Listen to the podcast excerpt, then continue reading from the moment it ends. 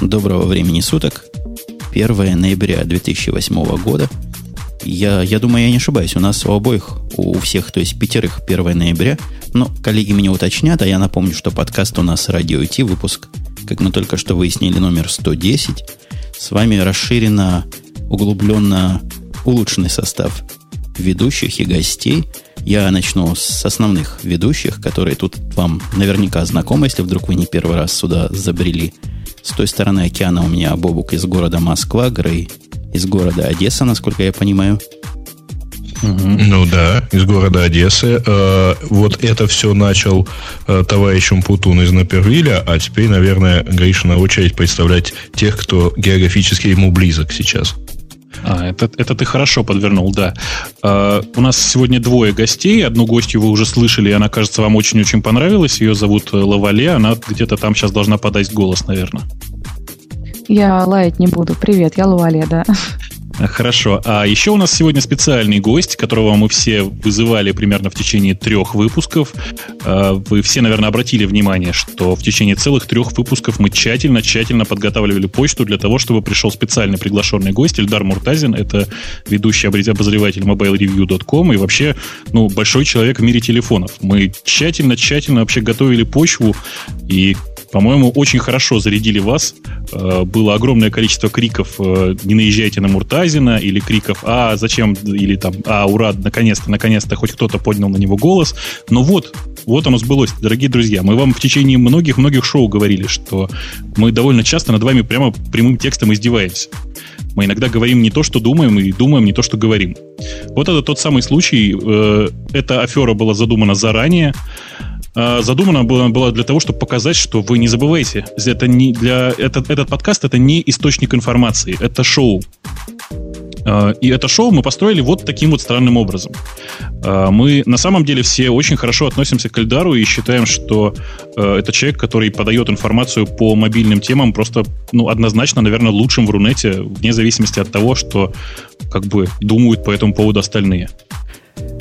Эльдар, скажи, ты еще с нами после вот этой длинной речи Бобука, когда он посыпал голову себе пеплом, а посыпать ему есть за что. Он как раз, дорогие слушатели, тот самый, который решил вас развести. И я был, честно говоря, тем самым, вы в предшоу могли слышать, который предлагал не признаваться. Но вот решил он признаться, виновен.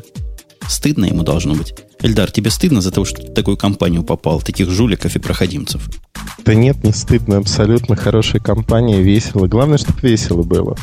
Ну, надо сказать, ты сам тоже в этой компании не чужд. Твои высказывания некоторые были явно навеяны бобуковской идеей, насколько мне показалось. Или ты так нас чистосердечно неквалифицированным типом называешь? Абсолютно честно, а, после того, как с Гришей мы обсудили это все, это все было целенаправленно, и поэтому я думаю, что было интересно, было весело, потому что меня обвиняли в последние дни, а, что даже с такими мирными ребятами, как Радио Ти, а, скандалист и склочник Муртазин смог поссориться, и на протяжении трех недель они несчастные клянут, а вы заценили, да, вы заценили самое главное, это что, то есть как бы это произошло вообще, честно, честно сказать, совершенно нечаянно, но сразу после того, как, значит, мы торжественно объявили там Эльдара во всех смертных грехах, тут же просто на следующий день пришел Тёма Лебедев, который просто ну, поддержал, что называется. Потом, простите, Носик, по-моему, подпел, или кто это, или Экслер, да, я уже не помню. Подпел. Вот, в общем, я не знаю, как, как, как вам, а мне было реально очень смешно. То есть, ну, ну, как бы настолько все организованно получилось, что просто до смешного. Я на самом деле, я думаю, что я историческую, это, историческое это письмо на тему того, как мы развели наших пользователей, где-нибудь все-таки выложу, потому что, ну, ну это, это просто, люди, понимаете, правда, поймите, что и блоги, и подкасты, это на самом деле шоу. Мы просто иногда вас просто нормально разводим. Это же отлично. Да-да-да, у Гаиша в письме было по выпускам э, расписано, что мы делаем и как мы разжигаем ненависть к Муртазину, ну и, соответственно, что, в общем, неплохо было бы делать самому Эльдару. Ну, а прошлый выпуск был, был апогеем. Апогей это когда вверху, я, я прав? Угу. Ну да, высшая точка. Точно. Да. Был апогеем, когда, когда коллега Бобу как-то неприлично сказал чего-то без меня, распустился. Чуть ли не матом уважаемому ну, Ильдара нет, погнал? Нет, ну матом нет. Не нет. было матом, не? Нет. Я, я, я думал об этом, но решил, что нет, что, наверное, все-таки не стоит.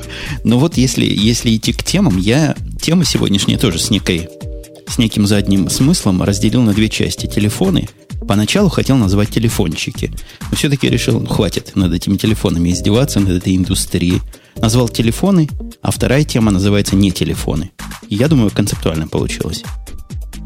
По-моему, получилось отлично, и это очень правильно, потому что на время, простите, телефонной темы я буду вынужден отлучиться для того, чтобы помочь, в общем, очень близкому мне человеку. Поэтому я прямо сейчас потихонечку заглушу громкость своего микрофона и попрощаюсь с вами, наверное, где-то на час. Мы тебя ждем тут в нетерпении. Я скажу, что еще одну вещь, пока Бобук не ушел. Вы, наверное, в курсе, что Земля, потому что круглая, у них время по-разному так бывает. А вот в этот раз время еще более по-разному. Дело в том, что за границами, за многими, времени перевели. И поэтому наши американские и всякие другие слушатели возмущенно кричали, как быть и почему нет шоу. И по этой же причине придет коллега Янки после пьянки в после шоу на час раньше. Он тоже не в курсе, что у нас настолько время сдвинулось. И разница не 9 часов теперь, а, по-моему, 8 или 10. Ну, как-то по-другому, чем обычно. Ну да, в общем, э, Бобук сделал свое дело, Бобук развел все шоу, и Бобук теперь может уйти, да? А, а вообще да, с этим да. переводом... А, и, извини, говоришь, меня, меня тут уже упрекали, что я всех перебиваю. Вот, поэтому давай, давай перебивай, ты уже... перебивай. А я, да, всем пока. А ты тихонечко и... будешь ударяться, понятно. Да, Вообще с этим переводом было очень... Обязательно. А с этим переводом было очень смешно. Я в Твиттере читал такой вот э, сначала, если помните, у нас-то в этот момент как раз было, да, э, шоу. Так вот, народ сначала в чате и в Твиттере рассказывал, э, что вот сейчас, вот сейчас интересно, переведется время, переведется или нет, или шоу будет лишний час, а потом всех отпустило, и все начали судорожно вспоминать. И там все перевелось автоматически, и тут все перевелось автоматически. У меня только часы в машине машине не перевелись автоматически. Кстати, а у кого как? Ну, в моей машине они время от времени вообще сбрасываются, потому что я забываю фары включенными. Оно съедает аккумулятор. Мне приходится искать тут по округе, кто бы меня прикурил. И перевод часов я уже давно плюнул. Они вообще у меня мигают, показывают вечно 12.00 мигающими циферками. Ну, а почему мигающими? Ну, когда они не настроены, они мигают так вот так вот в, в наших американо-японских машинах устроено. То есть они просто сбрасываются и все. Да, и мигают. Давайте, давайте, господа, все-таки телефоны тронем. Я обычно... У меня в этот раз была проблема. Я вам признаюсь, господа, простите, и дамы. Или даже дама и остальные господа. Обычно я, когда хожу, выбираю темы, зачастую захожу на Engadget посмотреть на железки. И Engadget меня расстраивает тем, что сплошные телефоны, телефоны ничего кроме телефонов. Которые, как вы знаете, я не считаю уж особо такой разговорной темой, в которой мы большие Копенгагены. Это я полил соли на рану. То есть, наоборот, помазал маслом на твои высказывания, Ильдар. А в этот раз все было наоборот. Ходил, искать, искал телефоны. Вот что нашел, да ничего практически не нашел. Пару айфоновских новостей и пару блэкберриевских новостей. Может, Ильдар наша тут скудный ассортимент расширит как-то, хотя я даже не знаю, чем можно расширить его. Ну, давайте для ну. затавки с э, айфонов нет. Поскольку Ильдар их особо любит, как известно. Ну, ну загорим. Ну, вот эта тема хорошая, о том, что iPhone признали смартфоном для бедных. Я тут, опять же, хотел немножко аналитиков кольнуть. Ильдар, ты читал эту тему? Для тебя эти темы видны или ты первый раз слышишь, о чем я говорю? Не читал эти темы, первый раз слышу, но примерно представляю, о чем ты говоришь. Замечательная аналитика была приведена некими аналистами, наверное, большие специалисты по телефонам. И они утверждают, что наиболее часто аппарат покупают, речь идет о iPhone третьего поколения, американцы с доходом 25 до 50 тысяч долларов в год.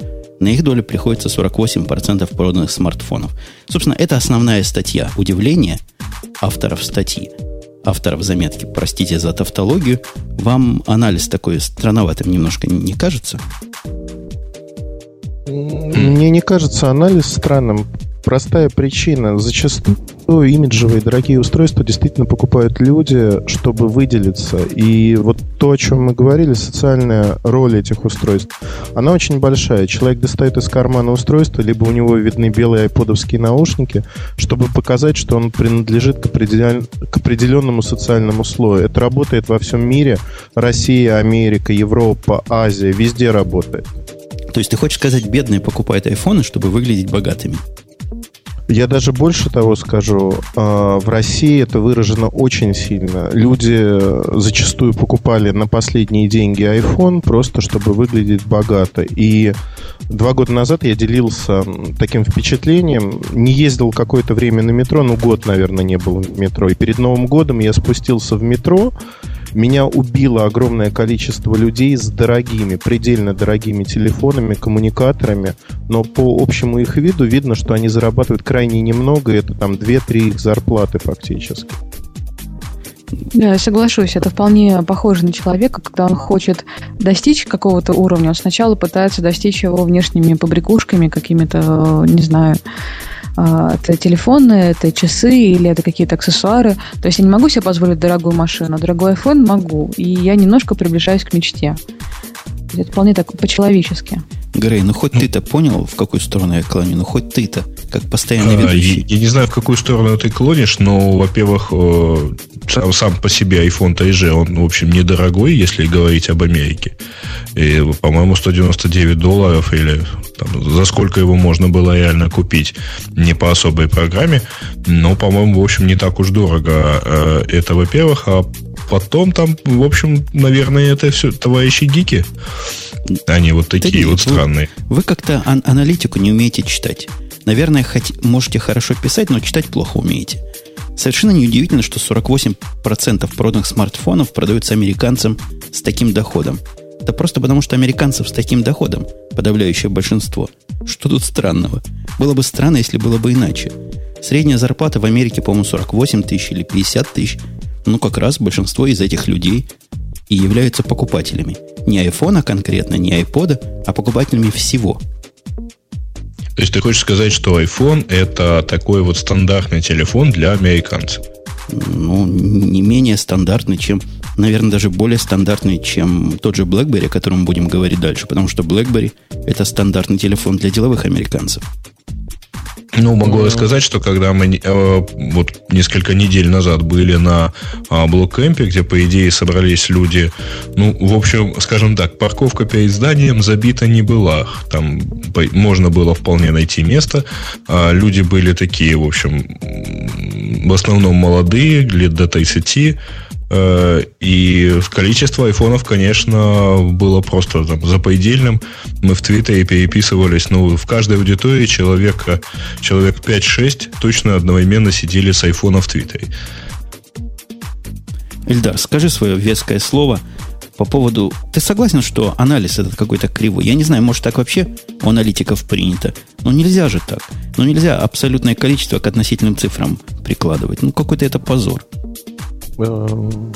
Ты знаешь, если я расскажу, как делается аналитика в крупных компаниях, мы долго будем смеяться, на основе чего делаются прогнозы по производству, по выпуску моделей. Это даже не вот почесать левой ногой правое ухо, это намного хуже. И это касается всех компаний на рынке. Зачастую э, с нас, вот мы работая там с рядом компаний, с нас просят э, в краткие сроки предоставить такое, что надо делать, ну, год-два. И когда в итоге говорят, ребята, а вы просто скажите, как вы считаете. Мы говорим, и это вот звучит вот примерно, мы не подписываем ничего, то есть мы не отвечаем за эти данные, говорим. И через какое-то время я вижу, что вот на основании совершенно голословного заявления, мне кажется, компания вкладывает деньги, идет в каком-то направлении, которое оказывается совершенно неверным. Это частая ситуация, и аналитика здесь, ну, в общем-то, как некая прикладная штука, которой пытаются пользоваться. Опять-таки, в компаниях есть разные группы лиц, э, которые отвечают за проекты. Часто аналитика подкладывается под э, желание конкретного человека, под конкретный проект, и ну вот ее можно назвать продажной девкой как угодно, потому что действительно это существует, и вот это основная проблема, с которой ну, бороться невозможно. Это есть данность. Ну, я тут, э, Эльдар, тебя возражу, потому что э, это данные Комскора, то есть, по идее, люди, наверное, все-таки что-то делали, а не просто в потолок посмотрели.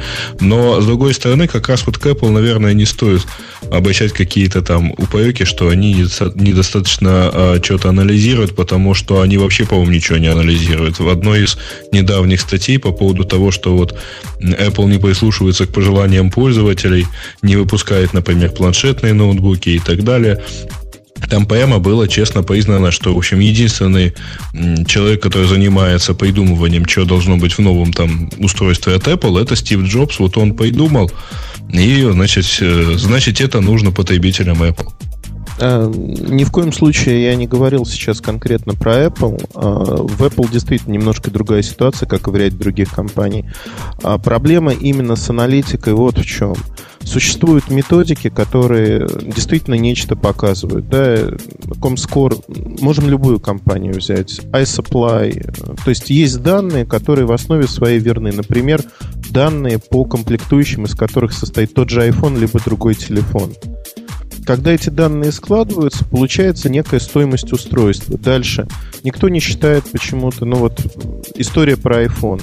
Никто не считал логистические затраты на доставку из Азии, из Китая этого айфона в точку мира какую-то, в США, например. Это тоже расходы компании. Никто не считает особо расходы на сервис, на поддержание. Расходы на сервис на один iPhone, заложенные в стоимость, это 65 долларов.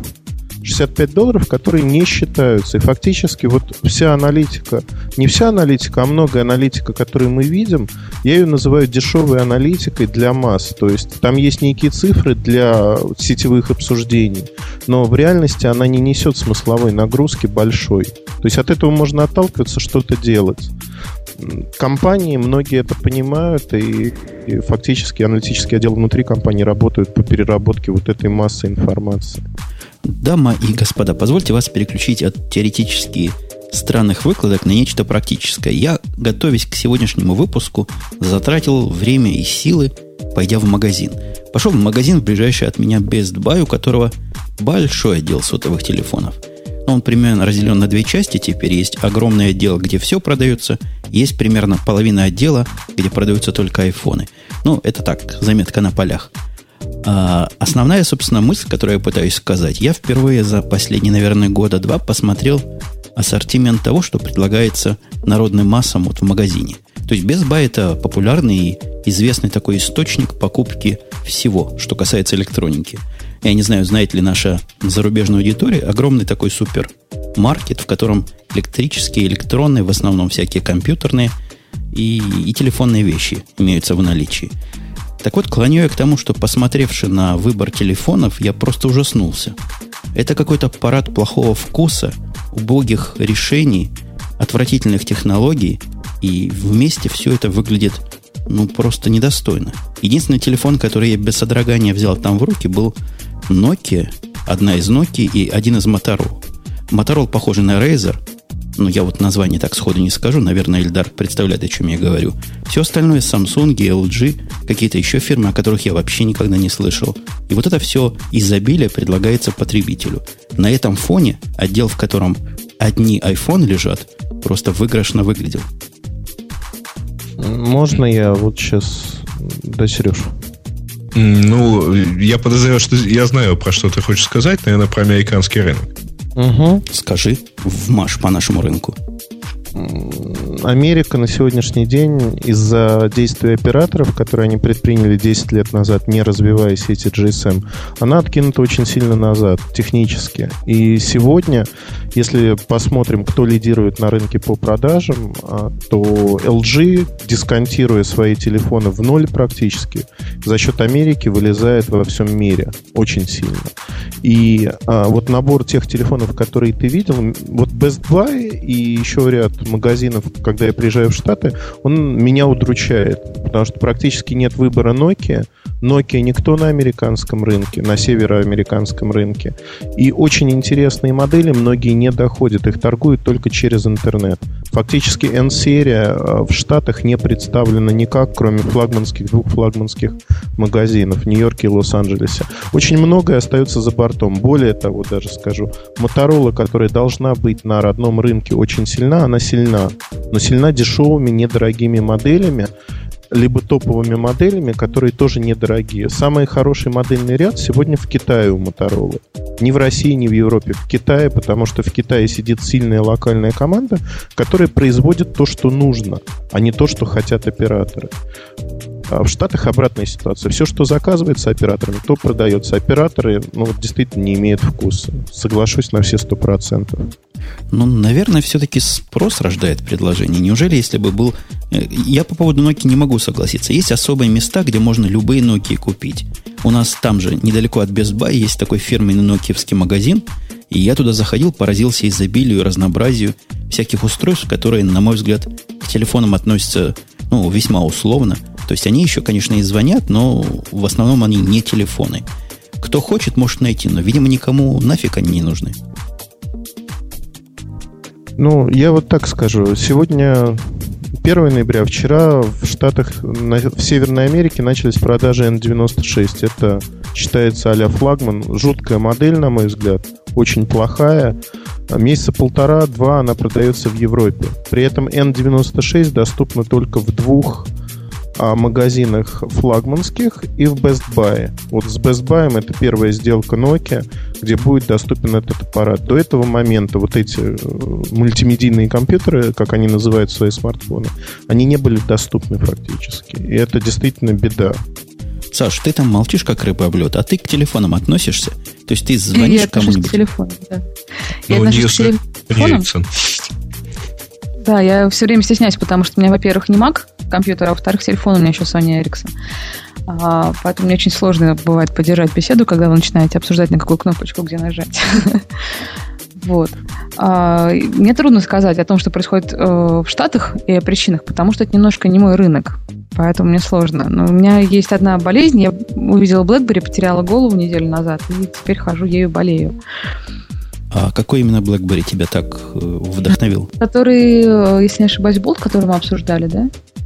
Болт? Болт? А, ну да, да. Там э, неделю назад, э, если AT&T.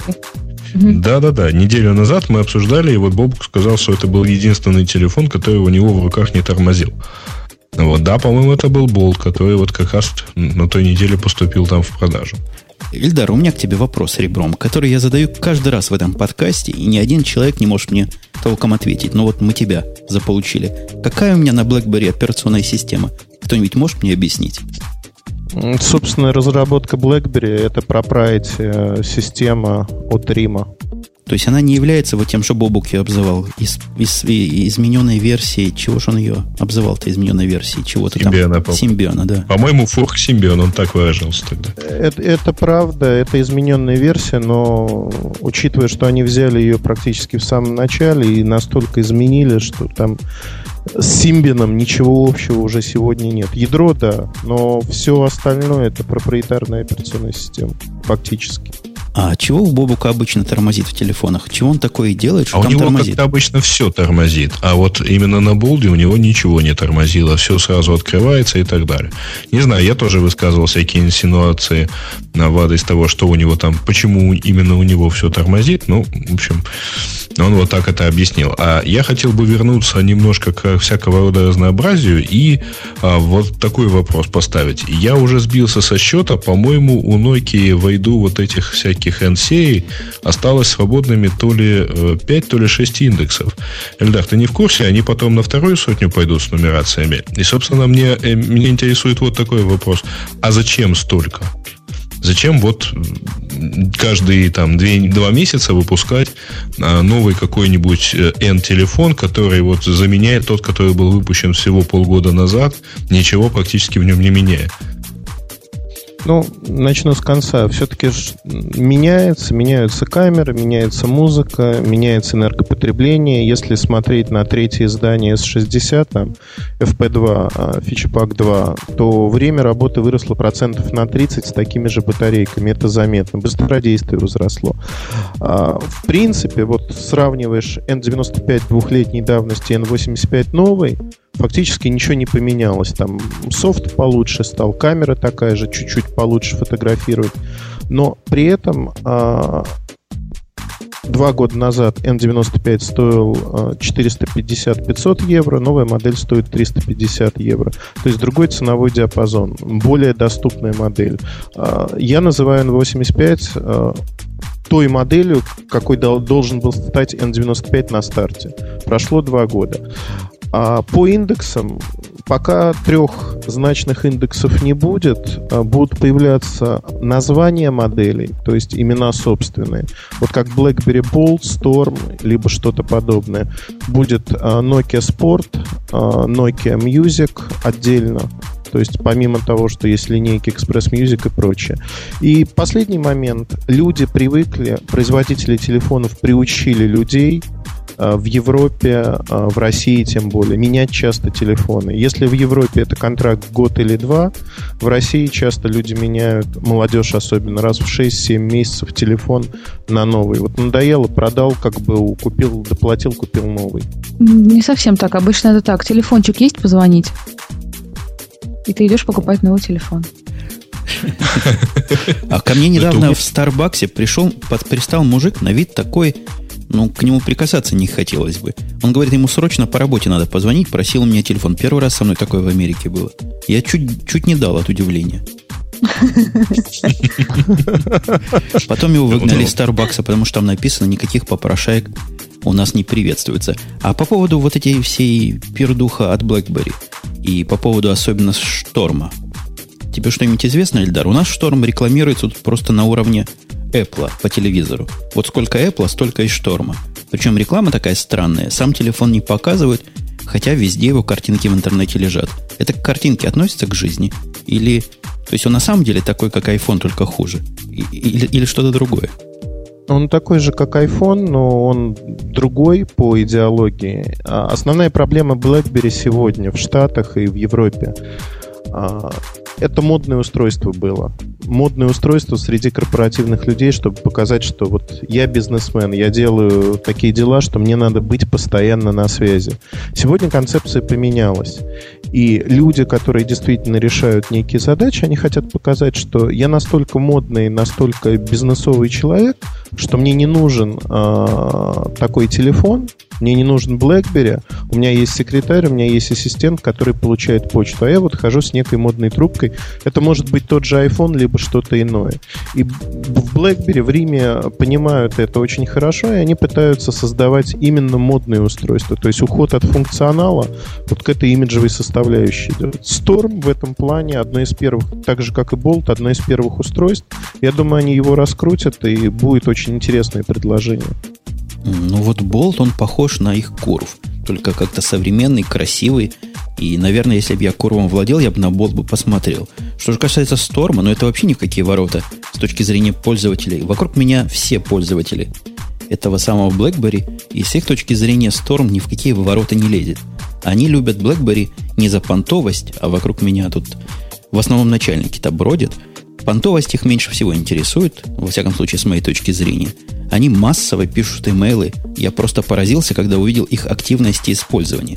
Вот сидит человек где угодно и переписывается при помощи своего BlackBerry. У них основная работа – писать имейлы и получать имейлы. А вот эта штучка, которая Storm, не подходит. Клавиатуры нет.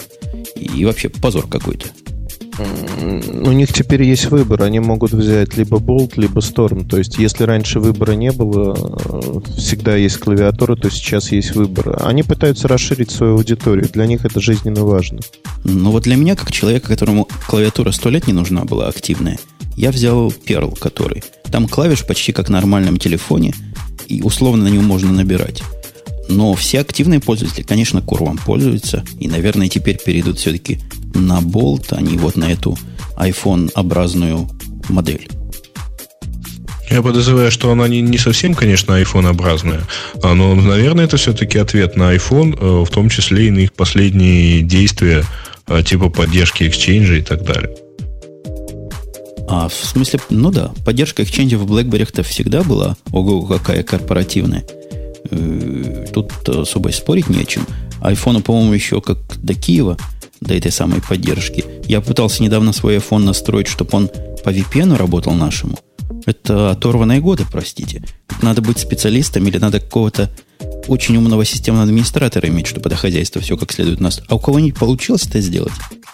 Ну, а какой у тебя VPN-то? У меня Cisco VPN настроился, в общем, нормально. Э, и, и Exchange через него тоже нормально настроился. То есть, вроде как, Не, ну, все в порядке. VPN у меня нортеловский, хотя в форумах говорят, что при помощи танцев левой задней ногой можно и на Нуртеловский его как-то настроить. Я не смог. Слишком для меня сложным оказалось. А, ну, может быть, именно, может быть, именно из-за этого, потому что вот, нет, ну, Цисковский настроился, я, по-моему, как-то даже рассказывал, достаточно просто. Там самое, самое сложное оказалось, по-моему, это поставить сертификат, ну, что, в общем, тоже не очень сложно. Эм, потому что там просто нужно вот эту iPhone Configuration Utility скачать, но с ее помощью можно вообще сразу все настроить, и вот буквально только один файл пришли куда-нибудь на почту, и оттуда он все импортирует, включая настройки Wi-Fi, почт всяких и так далее. Эльдар, у меня к тебе вопрос, такой, опять же, в телефонной области, потому что раз уж у нас специалист, давай коллега Грейву использовать на полную.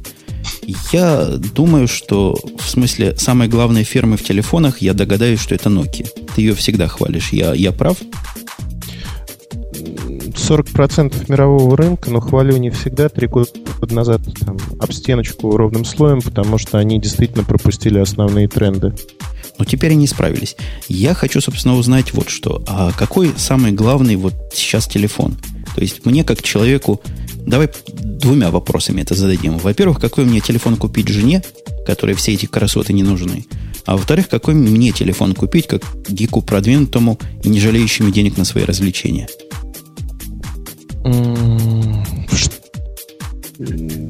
Хороший вопрос, который мне задают постоянно.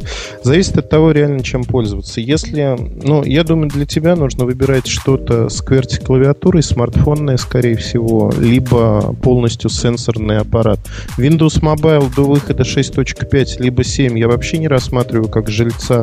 6.5 выходит в первые аппараты от Motorola, появится в марте в апреле они в Америке будут впервые представлены. И я думаю, что потом другие производители подтянутся. Улучшения основные а, в области интерфейса, приятные внешние машинки, большие VGA-экраны, настоящий VGA с хорошей диагональю 3-3,5 дюйма без клавиатурной. Если клавиатурные, то поменьше, это 3 дюйма и меньше.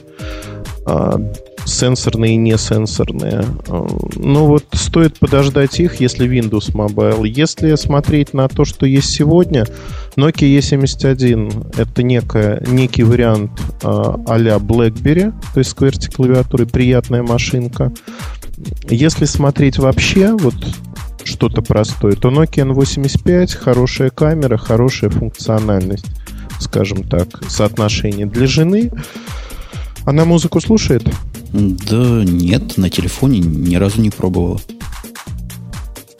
А какой у нее сейчас телефон? -то? Ой, вот я пытаюсь, я как раз хожу сейчас по Nokia и не могу вспомнить, как он называется. Такая моделька, похожая на... Вот сейчас я открыл какой-то 3555, только не такой страшный. То есть такой черненький, похожий на пудреницу, что ли, закрытую, открывающийся. Вот, по-моему, какой-то 3000 какой-то серии он был. Я думаю, э, и такие аналоговые часики на внешнем экране. Точно, оно, оно есть. Это 6555. Специально для AT&T Nokia создавал модель. А вот если ей нравится эта раскладушка функциональная и вот все подходит, то стоит, наверное, брать что-то подобное же. А, Во, если... я, я точно открыл его, ты просто не в бровь, а в глаз. Видно специалиста. 65-55, оно. А есть смысл что-то брать другое? Вот сейчас у нее такой телефон есть. Есть ли сейчас нечто лучшее? более передовой. Я его покупал года полтора, наверное, назад.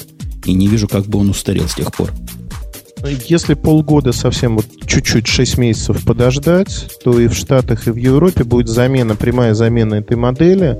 Более тонкий корпус, не намного тоньше, а больше металла и возросшая функциональность во всех смыслах. Там и камера получше будет, и поддержка 3G нормальная. То есть аппарат более интересный. Я думаю, его стоит подождать, если эта модель нравится. Но, а вообще, как специалист для девочек, такую модель, вот мы можем Александре порекомендовать 65, 55, 65, Женя, 55, Женя, стой, иди стой, покупай. Стой. У меня Sony Ericsson. Ну, Sony Ericsson это несерьезно. Как это, ты мне порекомендуешь? Это несерьезно. Мы, мы отберем у тебя Sony Ericsson и будешь ходить с Nokia, как все нормальные девочки. Как все. То есть первый вариант будет, как все, купи iPhone, а второй вариант будет, как все, купи E71. E71, по-моему, как-то будет слишком круто. Хотя iPhone я бы на твоем месте внимательно подумал. Несмотря на то, что Эльдар все его еще хорошим телефоном не считает, или, или я отстал от жизни. Э, ну вот я говорил на конференции недавно, Mobile Experience, э, в Apple безрезультатно мы отправили список до запуска iPhone на 369 фун- пунктов по телефонной части, что надо исправить. И теперь я с удовольствием отмечаю с каждой новой прошивкой пункты, которые они поправили, пока добрались, ну, там, совокупно 121 пункт. Еще есть над чем работать, но я думаю, через 3-4 года телефонная часть станет наконец-таки нормальной. Основная проблема, а, на которую никто не обращает внимания часто, это качество вот тех комплектующих, которые стоят, они от рынка отстают на 5-6 лет, к сожалению. А что это значит? Имеешь в виду чип, э, собственно, собственно, сам UMTS-чип? Вот это да, совершенно верно. Угу. То есть э, это то, что выбивает эту модель и не, не позволит ей, в общем-то, иметь запас прочности. Фактически а следующая вот модель, которая до конца года появится, не появится, не знаю, потому что слухи разные ходят из Apple, но в ноябре мы все увидим сами. Она основана на том же самом, но уже последующей модели новый чипсет будут использовать, потому что этот развивать невозможно. Подожди, подожди, подожди. Я как пользователь на американской территории, после того, как вышла прошивка, которая починила какой-то там явный баг, я не знаю, чего они сделали, но аппаратно точно мне никто ничего не перепаивал – Прием у меня стал везде отличный. Я сравниваю BlackBerry, э, Pearl и вот этот телефон. Качество звука, качество получения сигнала, доступность во всех областях, где я езжу, одинаковые. Ты знаешь, Женя, у меня а, есть такое ощущение, просто несколько раз еще вот в, э, там, как он называется, Network Monitor э, вылазил, смотрел. У меня такое ощущение, что Apple этой прошивкой как-то программно разогнала этот чип.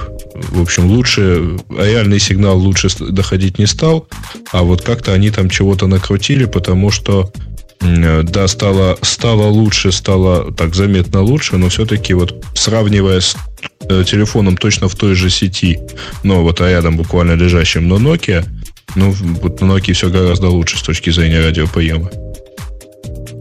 Эльдар, а зачем лучше?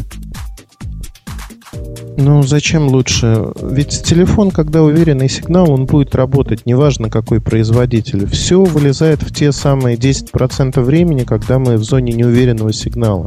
Вот один телефон будет там работать и обеспечивать связь, другой не будет работать ни при каких условиях. Это время перерегистрации в сети, когда телефон не виден. Это качество выпадающих фреймов. То есть тут на самом деле очень много всего. И я более того скажу, в Apple сегодня нет людей, которые способны этим заниматься.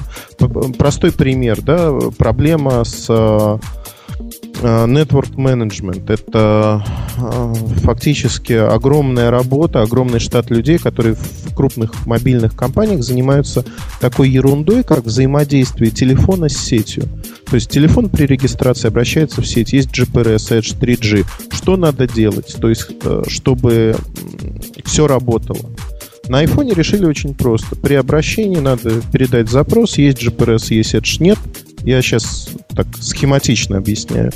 Так вот, а на iPhone до там первые полгода люди при обращении в роуминге платили деньги за эти обращения, потому что там округление килобайт передал, а идет округление в верхнюю сторону. То есть ты платишь за это деньги. Хотя всего лишь надо было поставить там одну галочку, чтобы этого не происходило, это служебная информация. Но почему пользователь должен за незнание компании платить деньги? Для меня это дико несколько. Подожди, а за что платил пользователь, как-то я упустил? За передачу данных. То есть телефон сам... Так она не ограниченная. Это она у тебя не ограниченная, а в роуминге ты за нее платишь там долларов по 20 за мегабайт. А, ну, может быть, да, ни разу не пробовал. И ясно, в принципе, ясно, хотя как-то мудрено для меня. Ну, я, собственно, тебе доверяю, что телефонной части у них есть проблемы. Мне кажется, они на это смотрят просто как и я, и глядят на тех людей, которые в зоне уверенного приема находятся, а на всех остальных немножко плюют с высокой колокольни. Меня это не это очень плохо, волнует. Потому что, э, нет, понимаешь, Жень, в чем, в чем плохость этого решения? Если с GSM такое можно было себе позволить, то UMTS гораздо более капоизный к качеству приема стандарт. У него радиус покрытия одной сотой гораздо меньше, и поэтому там гораздо больше некачественных сетей, скажем так. А вы знаете, я видел такой странный факт, который никак не могу объяснить. Наверное, такие большие специалисты, как Эльдар и Грей, мне подскажут. Был я не так далеко, в пяти милях от своего дома. Ждал жену, пока она сдавала на права очередной раз теорию.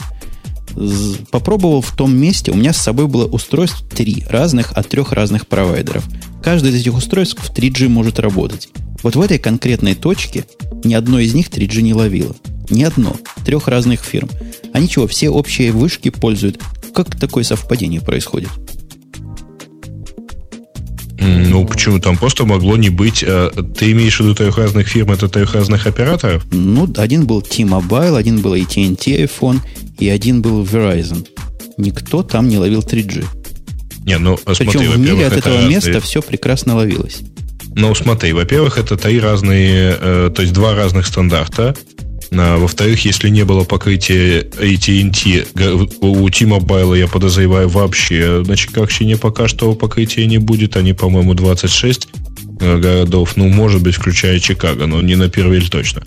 А, значит, покрывают. T- T-Mobile у меня работает везде. Это моя карточка, по-моему. А, не-не, я вру, это не T-Mobile, это Sprint. Я вас напутал. А, это Sprint был карточка. Но, тем не менее, она тоже не работала. Ну, там, спринта и, ну, мало ли куда ты мог зайти, в принципе. Хотя, по идее, это CDMA и Sprint Verizon. И, по идее, у него покрытие как раз хорошее. Хотя бы слабенький сигнал ты поймать должен был. Эльдар, скажи нам, что такого быть не может. Какое-то явно заколдованное место было. Ну, не бывает так. Три провайдера и три не работают в одном месте. Да нет, бывает очень часто. Более того, у меня базовая станция стоит прямо около дома, и это абс- абсолютно не обеспечивает качественную связь, скорее наоборот. Там не работает вот этот провайдер вообще.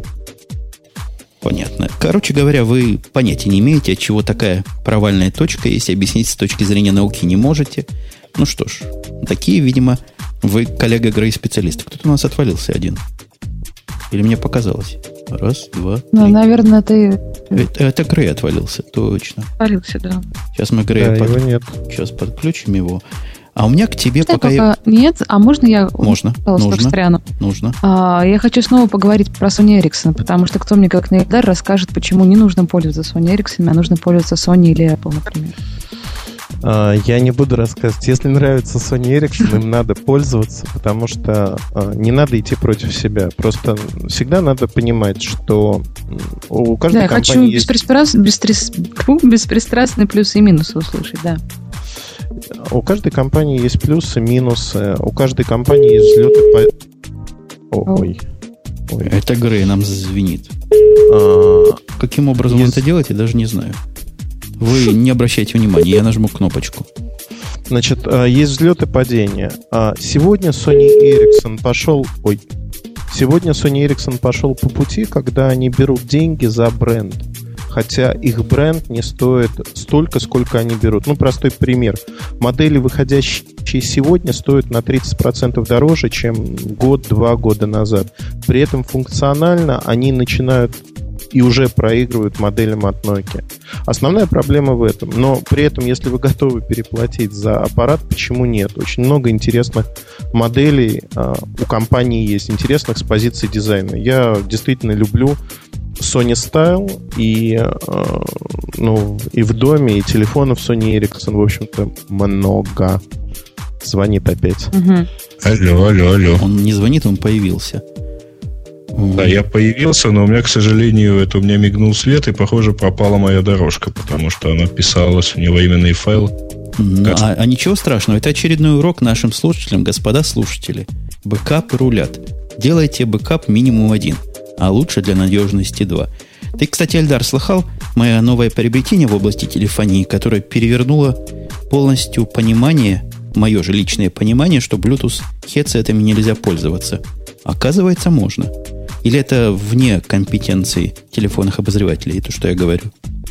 А почему нельзя пользоваться? Можно пользоваться. Ну, все, что я пробовал раньше, я пробовал все, что было на рынке, красивое, крутое, самое дорогое, было просто убого по качеству. Пока я не купил себе Plantronics, который 520. Я его теперь просто обожаю. Ну, я думаю, что да, Plantronics хорошие гарнитурки делает. А вообще, в принципе, вот специально для тебя открою тайну. В сентябре следующего года Logitech выпустит совершенно чумовой набор, э, клавиатура, мышка новая, и туда будет входить Bluetooth гарнитура с подставочкой именно для работы э, ну, с компьютером. Вот это вещь, которую я хочу, вот, я тянусь к ней руками, но мне ее до сих пор не дает, видел только на картинках. Звучит очень красиво и хорошо. Там вот идея всего совместить и по Bluetooth красивая штука должна быть ну, вообще меня как человека, который радеет за звук, сильно, сильное сомнение вызывает практичность. То есть по телефону это понятно. Как не скажешь, будет хорошо, лишь бы тебя там расслышали. А вот в компьютер говорить по гарнитуре не наш путь. Не, ну, не знаю, как насчет компьютера, а мне, в общем, с Bluetooth обычно не везет.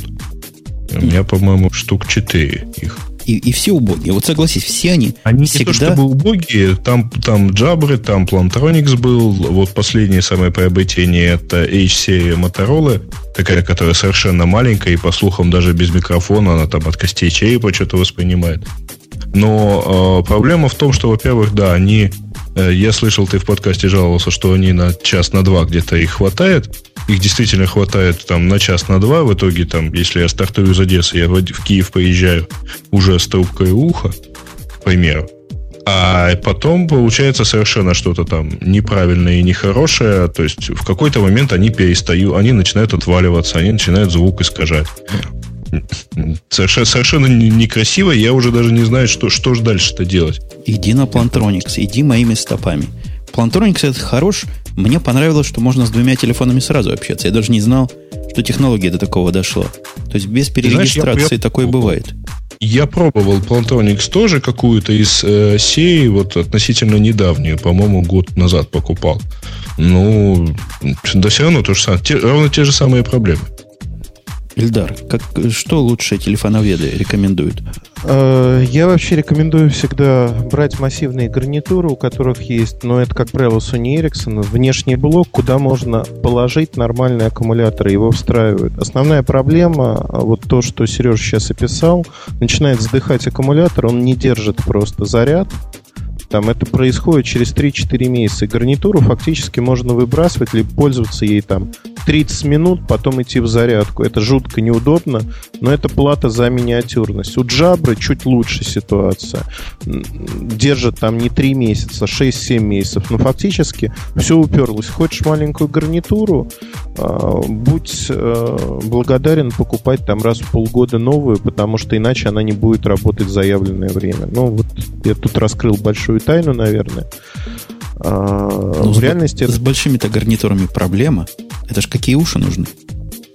Нет, я большой имею в виду, что блок, который надо повесить на грудь. А, совсем О, большая гарнитура. Это совсем сильно с блоком на груди гарнитуру носить.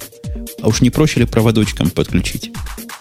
В машине не всегда проще. Мне, вот в частности, нужно подключение тоже к двум аппаратам, как правило, к двум телефонам, поэтому я пользуюсь Bluetooth гарнитурой, причем достаточно старой DS900 от, 970 от Sony Ericsson. Ничего лучше пока ну, не придумано. Хорошо учтем. Хотя в том же Best Buy ни одной гарнитуры от Sony Ericsson не представлено. Есть ли у нас еще телефонная тема, господа? Или Тельдар хочет нам что-нибудь такое такое поведать, что всех ввергнет в шок? Чего нам телефонная индустрия готовит в ближайшее, в праздничный период, я бы даже сказал, что-то должна готовить? Ты там что-то подобрал, писал, по крайней мере. Ну, в праздничный период никаких потрясений к радости или к сожалению не будет. Все будет показано в феврале. А, про Windows Mobile уже сказал 6.5 и семерку.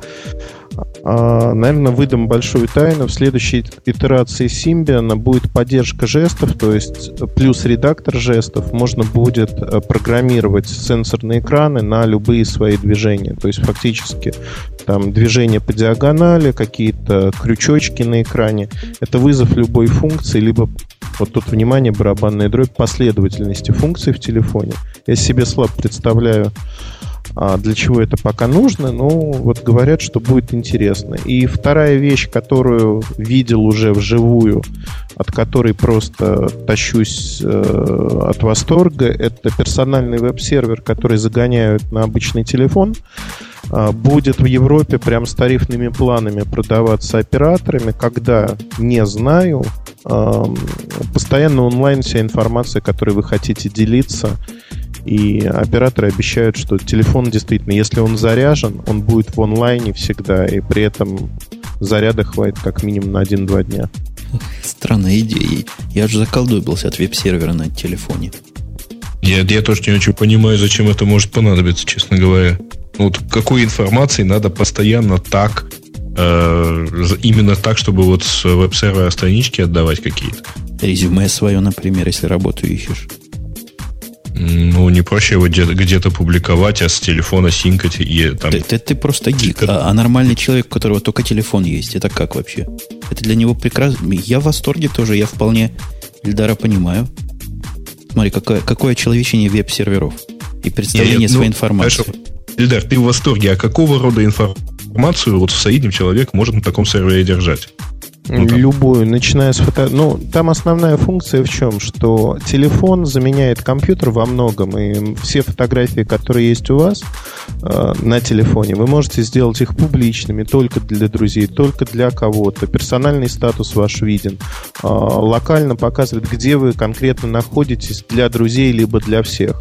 То есть вы идете по улице, и можно зайти на персональную веб-страничку и узнать, а где ты вот находишься в данный момент, и посмотреть там персональные фотографии, которые автоматически отдаются.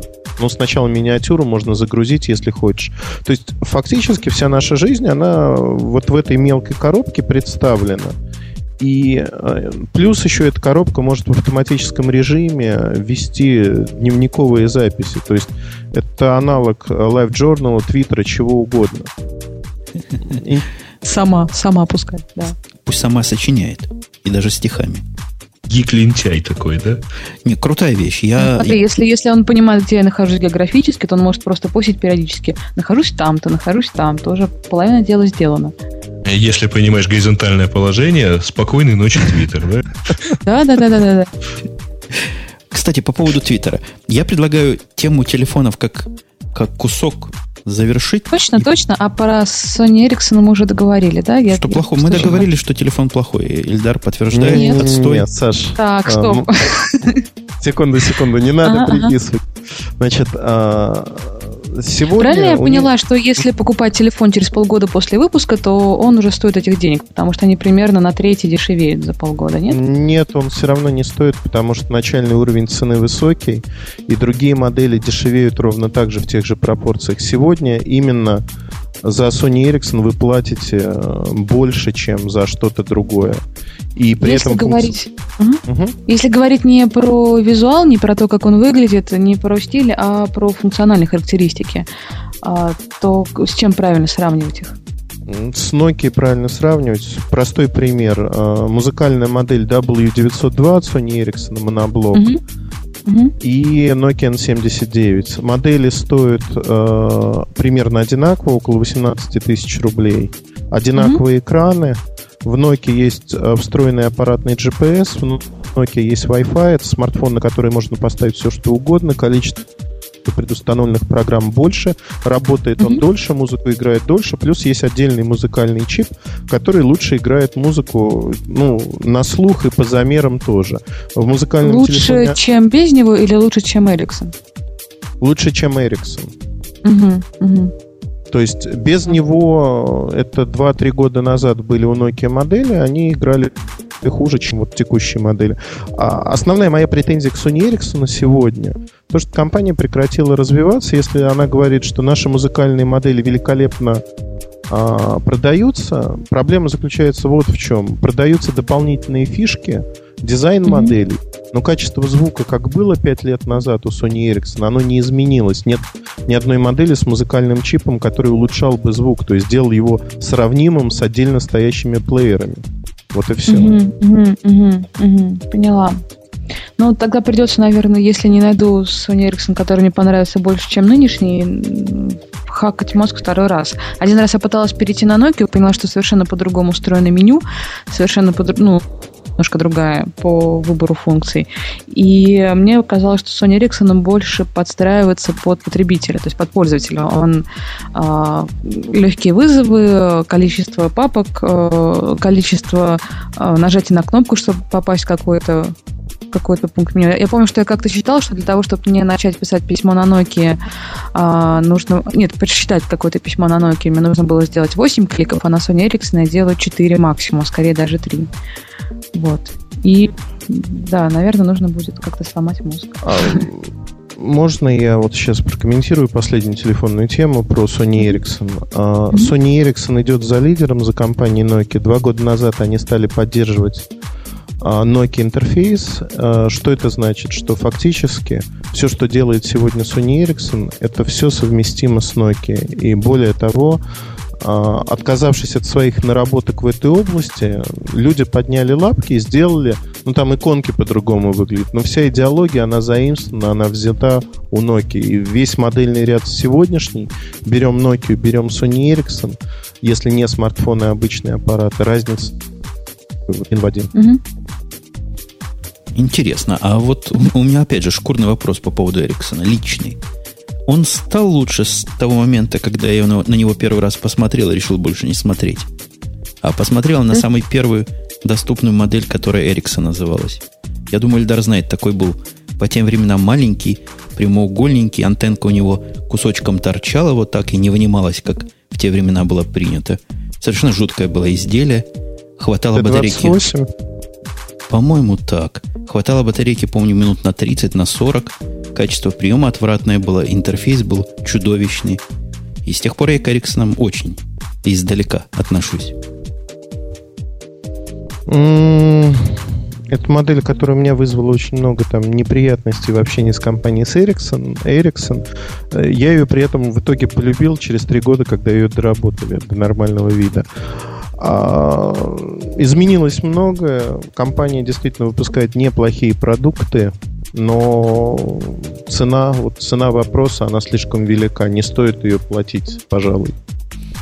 Так, час телефонных тем, я думаю, вот те крики, которые у нас были, где-то были крики, что ребята хороши, но не развиваются, гостей, например, редко приглашают – я гостя вовсе не гоню, но предлагаю гостю, если у него есть время и желание, поучаствовать в наших общечеловеческо-айтехнических темах и не совсем уж в телефоны заточенных. Как ты, Эльдар, на это смотришь? О, я с удовольствием. И тем более, что тут вернулся Бобук нечаянно еще, ага. Бобук, смотри, как тут народ в чате кричал, пока Бобук не придут, будут по телефону говорить. Ну, у нас все было так задумано, да, у нас все так и было задумано с самого начала. Мы тут Твиттер тронули, наш любимый, в связке с телефонами. Давайте расскажем эту старую странную новость, которая, она действительно не очень точно передана в наших темах, о том, что американские военные по версии веб-планеты назвали Твиттер оружием террористов. Я бы еще сказал оружием возмездия. А, и с помощью Твиттера можно принудить кого угодно к миру, я правильно понимаю? Э, это легко. Тут, тут много, много, много интересного рассказывается о разведывательном управлении, о докладах. Видно, люди занимаются, пишут отчеты, анализируют. И Твиттер, значит, опасен. По-моему, Твиттер один из самых странных инструментов для обмена террористической информацией. А что тебе кажется странного? Ну, да, там все заточено в первую очередь на публичность, но при этом тут же самое главное это то, что оно инстант. То есть, в это оперативно от... очень, да. да. Это можно сделать с телефона, это можно с любого устройства.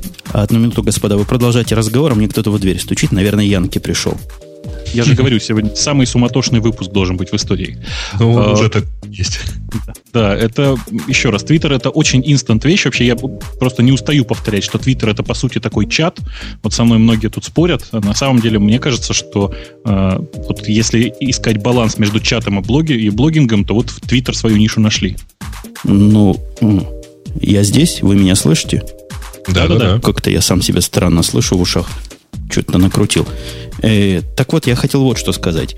Да, действительно, общаться с шпионской информацией через открытые блоги, наверное, еще более странно. Но Твиттер это вторая по странности инструмент для такого. Почему имейлом не посылать? Как террористам сговариваться о взрыве бомбы? В принципе, через имейл можно тоже. Хотя, конечно, можно и в блоге за, на, запись поставить, чтобы кому надо. Имейл с смс отправить очень тяжело. Очень тяжело отправить имейл с помощью смс, во-первых. Во-вторых, э, это не так публично, не настолько широко. То есть надо, чтобы боялись. Ага. А, это угроза. Понятно. Это угроза Женя, терроризма, ты знаешь, не сам терроризм. Тобой... Жень, ты знаешь, что мы с тобой два самых главных террориста российского твиттера? Э, да. Ладно, Барак Обама, так сказать, вас одной рукой сделать. Не российский, в, он не российском российский. твиттере. Я специально сказал российского твиттера, я, в общем, специально говорился. Э, Кстати, Женя, у вас там как подготовка к выборам идет? Да нормально идет. По всем телевизорам один Барак Хусейн Обама мелькает. Ага, а второго нет. Ну, Как вот второй видим, есть да? на одном канале, а вот на... Ну, как, какой-то явный перегиб медиа произносят. Мы как раз с коллегой Димой, который вот сейчас дверью хлопает, это дело обсуждали не так давно. Дайте ему микрофон, или пусть сидит молча до, до после шоу. Как народ в Я чате думаю, считает? Я думаю, что на самом деле э, самое того важное, что мы сказали, что у Обамы при этом есть твиттер. Ты знаешь, да? Да, Альдар, у тебя... тоже главный а у. Ильдара есть твиттер? Я хочу узнать, является ли он террористом. Нет, я не террорист, я вообще смысла в Твиттере не понимаю. О, Бобук, объясни ему, пока я включу микрофон Диме, потому что мы с тобой Ильдар. тоже не понимали. Эльдар, я тебе страшное скажу. Мы когда первый раз обозревали Твиттер, мы тоже оба сидели и говорили, господи, ну зачем оно вообще нужно? Зачем? А потом как-то, знаешь, это как подсаживаешься. Сел и втянулся, и все, и уже не слезть. Не, ну там важно, чтобы было с кем общаться. То есть, чтобы у тебя было кого читать и делать это, причем там, ну, в достаточно больших количествах. Потому что если у тебя три человека в э, Твиттере, э, которых ты читаешь, то, в общем, естественно, там две реплики в течение дня это не чат. Совершенно.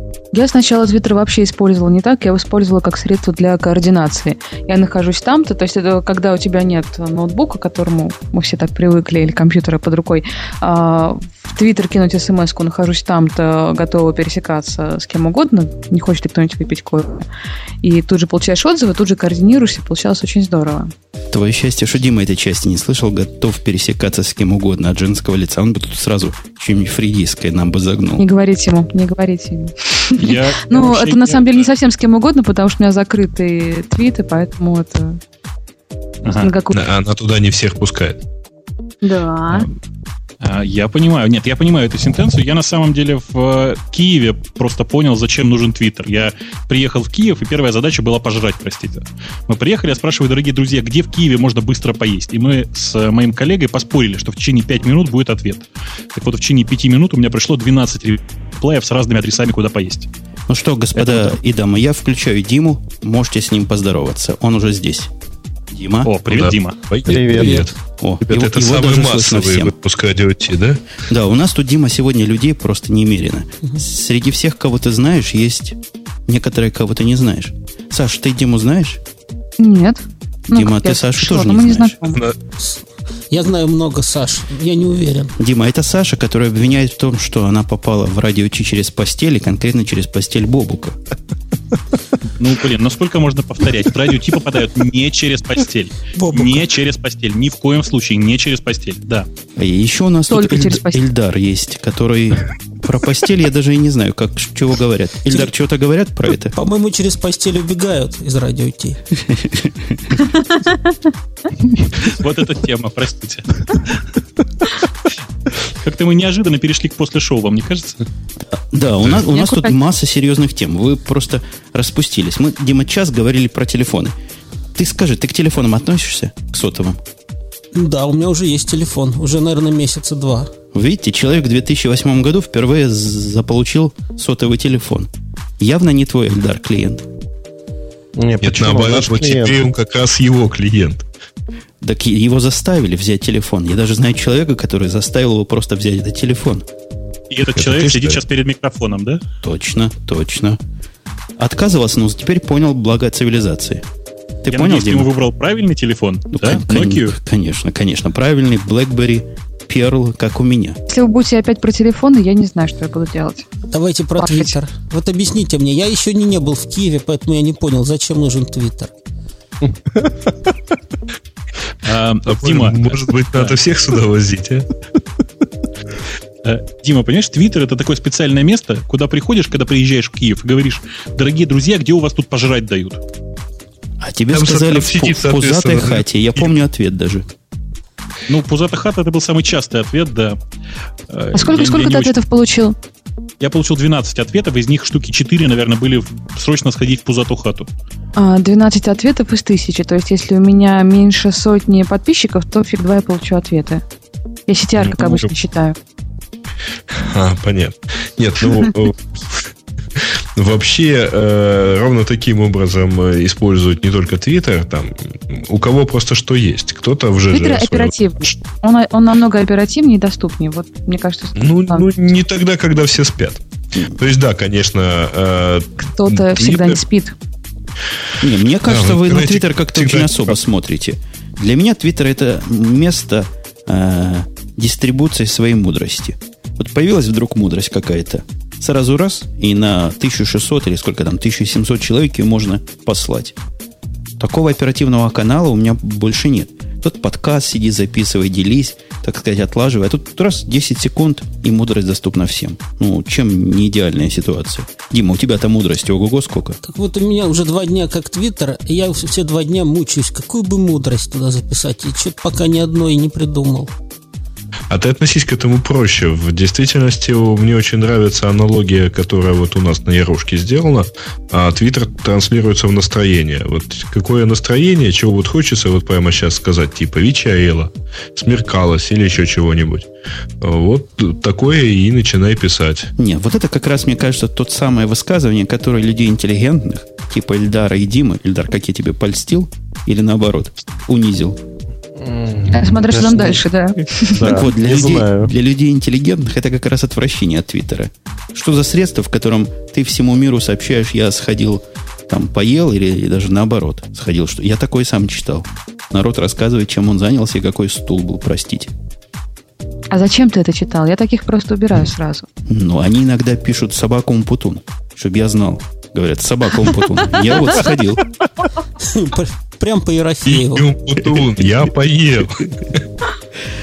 Смех смехом, а иногда появляются совершенно странные сообщения у меня в личной ленте, в которых явно собаки Умпутуна нет. Вы не видели такого бага? Нет. Например, сообщение о том, что все женщины ну, там дальше было сказано, я удивился, каким образом попало ко мне, там вообще никак про меня не сказано. На меня не указано. Но почему-то он решил, что про женщин надо мне. Вот как я в Твиттере сообщил, Google... Вот, Дима, пример тебе, как, какой мудростью можно поделиться.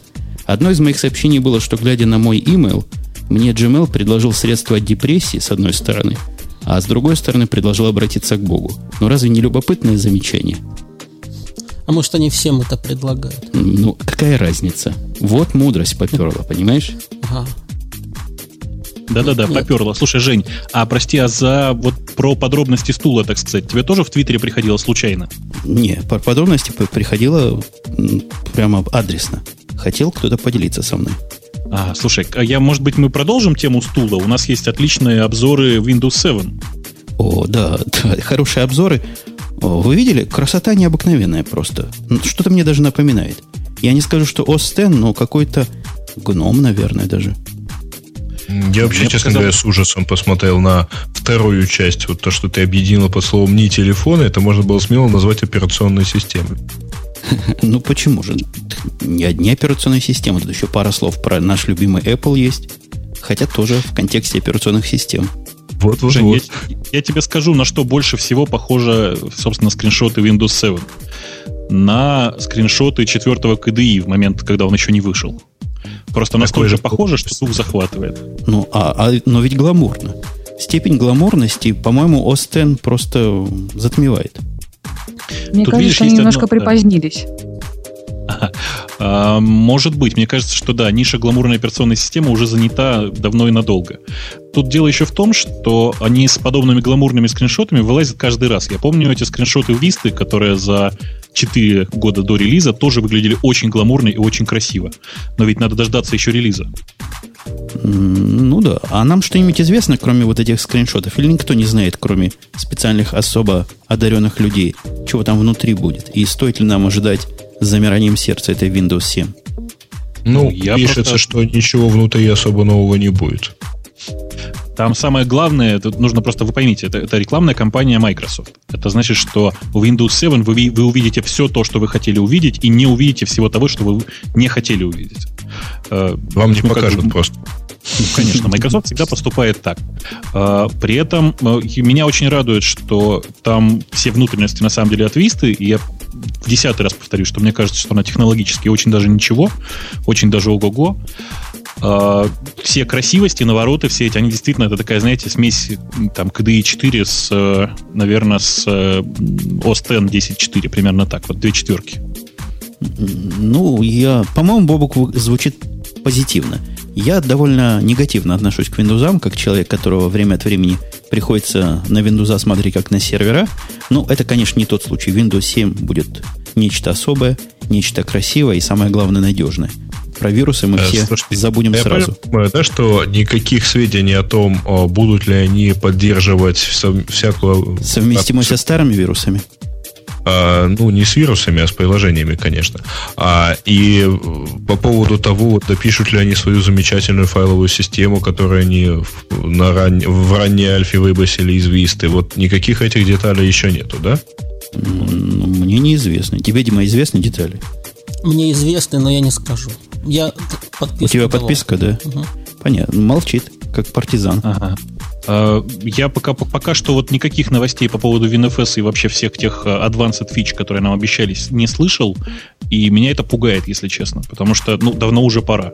Все эти красивые идеи, которые Microsoft обещалась пропихнуть в жизнь, они, простите, пропихнуты в огромном количестве других альтернативных операционных систем, а в Vista оно так и не появилось. И сейчас, похоже, Windows 7 оно тоже как-то в непонятном состоянии. Ну, главное-то их мозг же ушел на пенсию. Э, я не уверен, что это был мозг. Вот в чем дело. Какой? За каким, за каким органом ты его держал? Я не знаю, мне кажется, что это что-то вот ближе либо печень, либо мочевой пузырь. Но не, не в обидном смысле.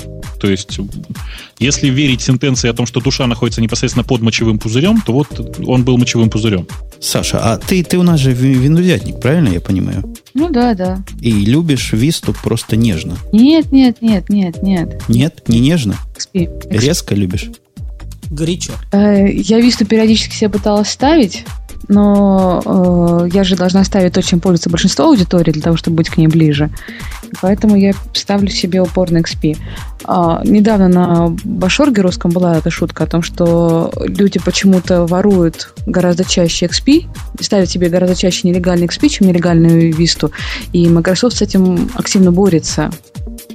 Чтобы так, воровали Висту продвигает, Он продвигает Висту, да, он продвигает и продвигает Висту. Я не нашла особых плюсов. Она какая-то очень объемная, да, но при этом чисто функционально для себя никаких э, плюсов я не нашла. Слушайте, к вопросу об Ашорге. Вы знаете, я это последнее время это достовернейший источник информации. Только из него я узнал, что последний, собственно, последний релиз Visual Studio на диске требует 75 гигабайт. Ну, наверное, оно ему надо. Я тоже ну, оттуда узнал. А на каком диске? На жестком. А, на жестком. То есть по инсталляции я не, не, не знаю, с чего он ставится. У кого-то, Дима, бывают жесткие диски, у кого-то помягче, но тем не менее 75 гигабайт положить да вынь. А вот Эльдар тоже, мне кажется, лишнее спрашивать, как он к, ви- к виндузам относится. Тоже ты их нежно или, или жестко любишь? Они меня скорее любят. Более того, недавно у меня Vista э, совсем сказала привет на ноутбуке. И, честно говоря, я восстановился до XP и очень этому рад, потому что все познается в сравнении. XP э, намного более стабильно работает на данной конкретной машине, чем Vista. Хотя она создана, как тут написано, для Vista. А почему бы тебе не поставить Ubuntu 8.10, который недавно вышел? Стал бы твой ноутбук как у настоящих правильных гиков? А зачем искать счастье от счастья? У меня небольшое число программ, с которыми я работаю, и фактически вот меня все устраивает. Операционная система мне нужна как обычному человеку, чтобы она просто работала, и я ее не видел и не слышал. Все. Да, да, да. да. Слушайте, обычные люди, а вы как часто ваша операционная... Вот только что упомянул, Vista померла. А как часто у вас происходит вот то, что вы считаете обычным в общении с операционной системой? Э, ну вот у меня настольный компьютер работает уже. Сейчас аптайм посмотрю, секунду. Так, нормально. А... Обычный человек пошел смотреть аптайм. Тоже ли? Знает это слово, да. 464 дня. А чем смотрят аптайм в Windows? Прямо есть команда Uptime, как у больших? Нет, у меня там есть программка, которая показывает все про него от и до. Я, я собственно, не очень понимаю, каким образом ты можешь 460 дней работать, когда недели три назад вышел критический апдейт. который требовал а перезагрузки. Да, я обновляюсь. Я отключил, э, на самом деле, обновление. У меня вся сетевая активность за фаерволом идет, и фактически мне не нужно этого. Фаервол стоит на точке доступа. А, обычный человек. Угу. Обычный, обычный человек, фаервол, точки да, доступа, да. да. И он знает, знает, где отключать автоапдейты, да. Обычный человек, приближающийся к гикам. И уходя из квартиры, не выключает везде свет. Нет, не выключаю. Ладно, давай. Ну, то есть компьютер точно не выключаешь. Давайте ближе к обычным Нет. людям, к тем, которые на правильных операционных системах. Вы слыхали просочившийся слух, а, даже не слух, а, по-моему, достоверная информация о том, что будет в OS X 10.6. Ну, это, эти слухи распространяются уже последние два месяца. Ну, вот в этот Ты раз слухи какие-то конкретно, детально технические. Во-первых, будет Finder переписанный. Давно, по-моему, пора. Он несколько, несколько устарел, да и выглядит как-то не как все остальное. Будет 64-битный кернел, что, собственно, является, ну, ты считаешь это, коллега Бобук, преимуществом или недостатком? Или, или просто а... индифферентен? Я индифферентен. Ты знаешь, ты знаешь, в данном случае это как бы непонятно, преимущество или, или не преимущество, потому что э, в свете рассказов о том, что, блин, новые ноутбуки от Apple категорически не, не желают есть больше 4 гигабайт, 6 в памяти. А, 6, ну, хорошо, окей. 6 проверено, что 2 и 4 с ней у них работает почему-то только не в сли, да? То есть не, как бы не в ну, параллельно. Ну, соответственно, да, то есть не, не двумя каналами. Но это же отвратительно. Так вот, больше 4 гигабайт нормально поставить нельзя, простите. А, то есть хотя бы 8, и было бы уже счастье. А, при этом 64-битный кернел непонятно зачем нужен вообще в результате что самое, самое это ужасное, да, действительно, я просто еще раз хочу высказаться про Finder. Мне кажется, что это просто позор, что такое большое и центральное приложение не было переписано на, на Какаве, простите, сколько? Три, три года, да, да прошло? Ну, как больше, Остен вышел, оно, да, четыре года. Добавится Уж. HFS плюс, то есть они не переходят на ZFS, по-моему, это означает. Потому что HFS плюс развивается и будет добавлена компрессия. Ну, в общем, давно пора. Компрессия явно нужна. Да, Дима, скажи что-нибудь. вопрос. Скажи. А, а что это за Остен? Я вообще про него первый раз слышу. Это то, что на твоем маке стоит. А. Вот это Остен, да, так дружище. это же Unix. С человеческим лицом. Он знает там терминал, где запускать. От этого такой умный. Ты знаешь, я тебе скажу больше. Я тут посчитал, у меня из э, реально работающих необходимых мне приложений браузер и терминал. Все. То есть я готов к переходу на Windows, господа. Firefox и, и Putty какой-нибудь, и я просто счастлив. Подожди, подожди, а почтой ты не пользуешься, да? А я почтой в терминале пользуюсь, понимаешь? Это ему кажется, пока, пока его Windows не приголубило, как он в своей Windows попробует звук записывать, обрабатывать, как попробует да вирусов нет, я подозреваю, что он потом вспомнит э, про то, что программа называется не терминал, а мут какой-нибудь, да? Ты знаешь, у меня мут, но он на удаленном а, сервере. Ага, понятно. Да, на удаленном сервере просто, так что все хорошо. А вы знаете, а, я да. тут плату купил. Я просто тоже в сторону хай-тека асусовскую, материнскую, для замены своего Linux основного. На плате такие замечательные вещи написаны. Во-первых, там прямо в BIOS есть Firefox, ну или какой-то другой браузер и Skype. То есть плата без жесткого диска можно скайпиться, браузериться и даже почту как-то проверять. До чего технологии дошли? Это вам не телефоны сотовые, простите. А сотового телефона там нет внутри? Вот чего не хватает, того не хватает. А нет таких материнских плат, Ильдар, чтобы с них звонить можно было сразу? Вы опять о телефонах? А, я тебя расстрою сейчас очень сильно. Я думаю, скоро будет, потому что 3G э, модемы уже встраивают. Я думаю, будут встраивать 3G чипсеты в компьютеры. Это как-то противоречит концепции мобильности. Хотя, в принципе, я с, с MacBook под мышкой везде хожу.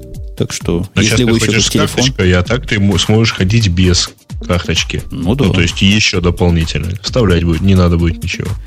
Ну да. Э, по поводу этих слухов, если возвращаться к ним, какой-то новый default дисплей гамма, это вообще о чем речь? Что за гамма такая, которая будет менее контрастна и более светла? То есть это подбор цветов базовых в системе. Об этом речь идет? Не-не-не, ну, наоборот. Это нынешнее менее контрастно и более светлое. А, а это будет а. более контрастно и менее светлое. Ну, да. с, более, с более глубокими оттенками цвета, скажем. Я так где-то встречал выражение. Ну ладно. И аппликации будут. То есть программы, говоря по-русски, будут переписаны на той самой коки, и будут они лучше и красивше, чем были раньше. Да, на вот самом деле, большая часть приложений уже давно были переписаны на Коко, а просто они будут да, проапдейчены в соответствии с э, нынешними там style guide ами и всем таким хозяйством. Угу. И, и наконец-таки это все дело сможет работать с Exchange. Ну, то есть iCal, Mail и Address Book. Мы, в общем, про ерунду говорим с вами, если уж честно. Потому что главную новость, которую я даже хотел на первое место поставить, мы все еще не осветили. Кто-нибудь догадывается, Это... какая главная? Ubuntu или Одноклассники? Конечно, Одноклассники. Ты со второй попытки догадался. Одноклассники Ура! странного придумали и странного задумали. Кто из вас Я не пользуется одноклассниками? Давайте так поставим вопрос. Потому что одноклассниками минут... пользуются все. Я не обманул, пользуюсь. обманул. Что Я ты... Не... А, тебе не положено, потому что ты по работе против одноклассников, я понимаю. Дима, подожди, подожди Дима, что девуш... против что значит я против одноклассников? Девушка Саша работает в конкурирующей организации. А как она называется? Не конкурирующая, мы мета-организация. Одна. Называется Яндех. То есть у нас сейчас из пяти участников, я правильно, у нас пять? Шесть. Два, шесть. Из шести ровно 50%, то есть три, работают в Яндехе. Ну а что ты хотел? Кризис? Кризис, да. А, остаются, а, остаются на плаву только самые устойчивые компании. Точно, точно. Ильдар, ты туда не собираешься, честно, признайся? Или не а, зовут? Я есть, подловили все-таки, да? Вопрос был красиво поставлен. Вам не еда... Те деньги, Вы наелись или вам еда не понравилась? Не за те деньги, за которые зовут. А, таки зовут. Бобук, ты звал? Я не звал. Нет, неправда. Ты, наоборот, гнал. Нет, спасибо, не Боже. Я, а в Яндекс я, попадают через я, радио Ти? А в радио Ти через постель. Да, да. Слушайте, это интересно. То есть в радио Ти через Яндекс попасть можно, это мы все знаем. А вот э, обратно, Гриш, надо думать. Я не готов, у меня все сотрется. Так что разве что через твою. Давайте все-таки к теме вернемся. Действительно, одноклассники придумали очень странное. Э, просто очень странное. Ситуация очень смешная. Теперь для получения, э, как это теперь называется, полноценного аккаунта нужно отправить смс -ку. смс если не ошибаюсь, стоит доллар. Поправьте меня, если я ошибся. От доллара до евро. А что такое смс -ка? Где-то между. Это ты Ильдара спроси, он специалист. Угу. Что это такое? Ну, СМС это такое текстовое сообщение с телефона. Оператор снимает доллар, из него берет себе центов так 30-40, и центов 50 попадает одноклассникам. Мы опять про телефоны. Не, я думаю, что так дело не в этом, не, не в долларе в этом. А в чем? Там что-то глубже. Одноклассники глубже. тоже утверждают, что глубже, но их э, объяснение смехотворно. Они говорят таким образом, они борются со спамом.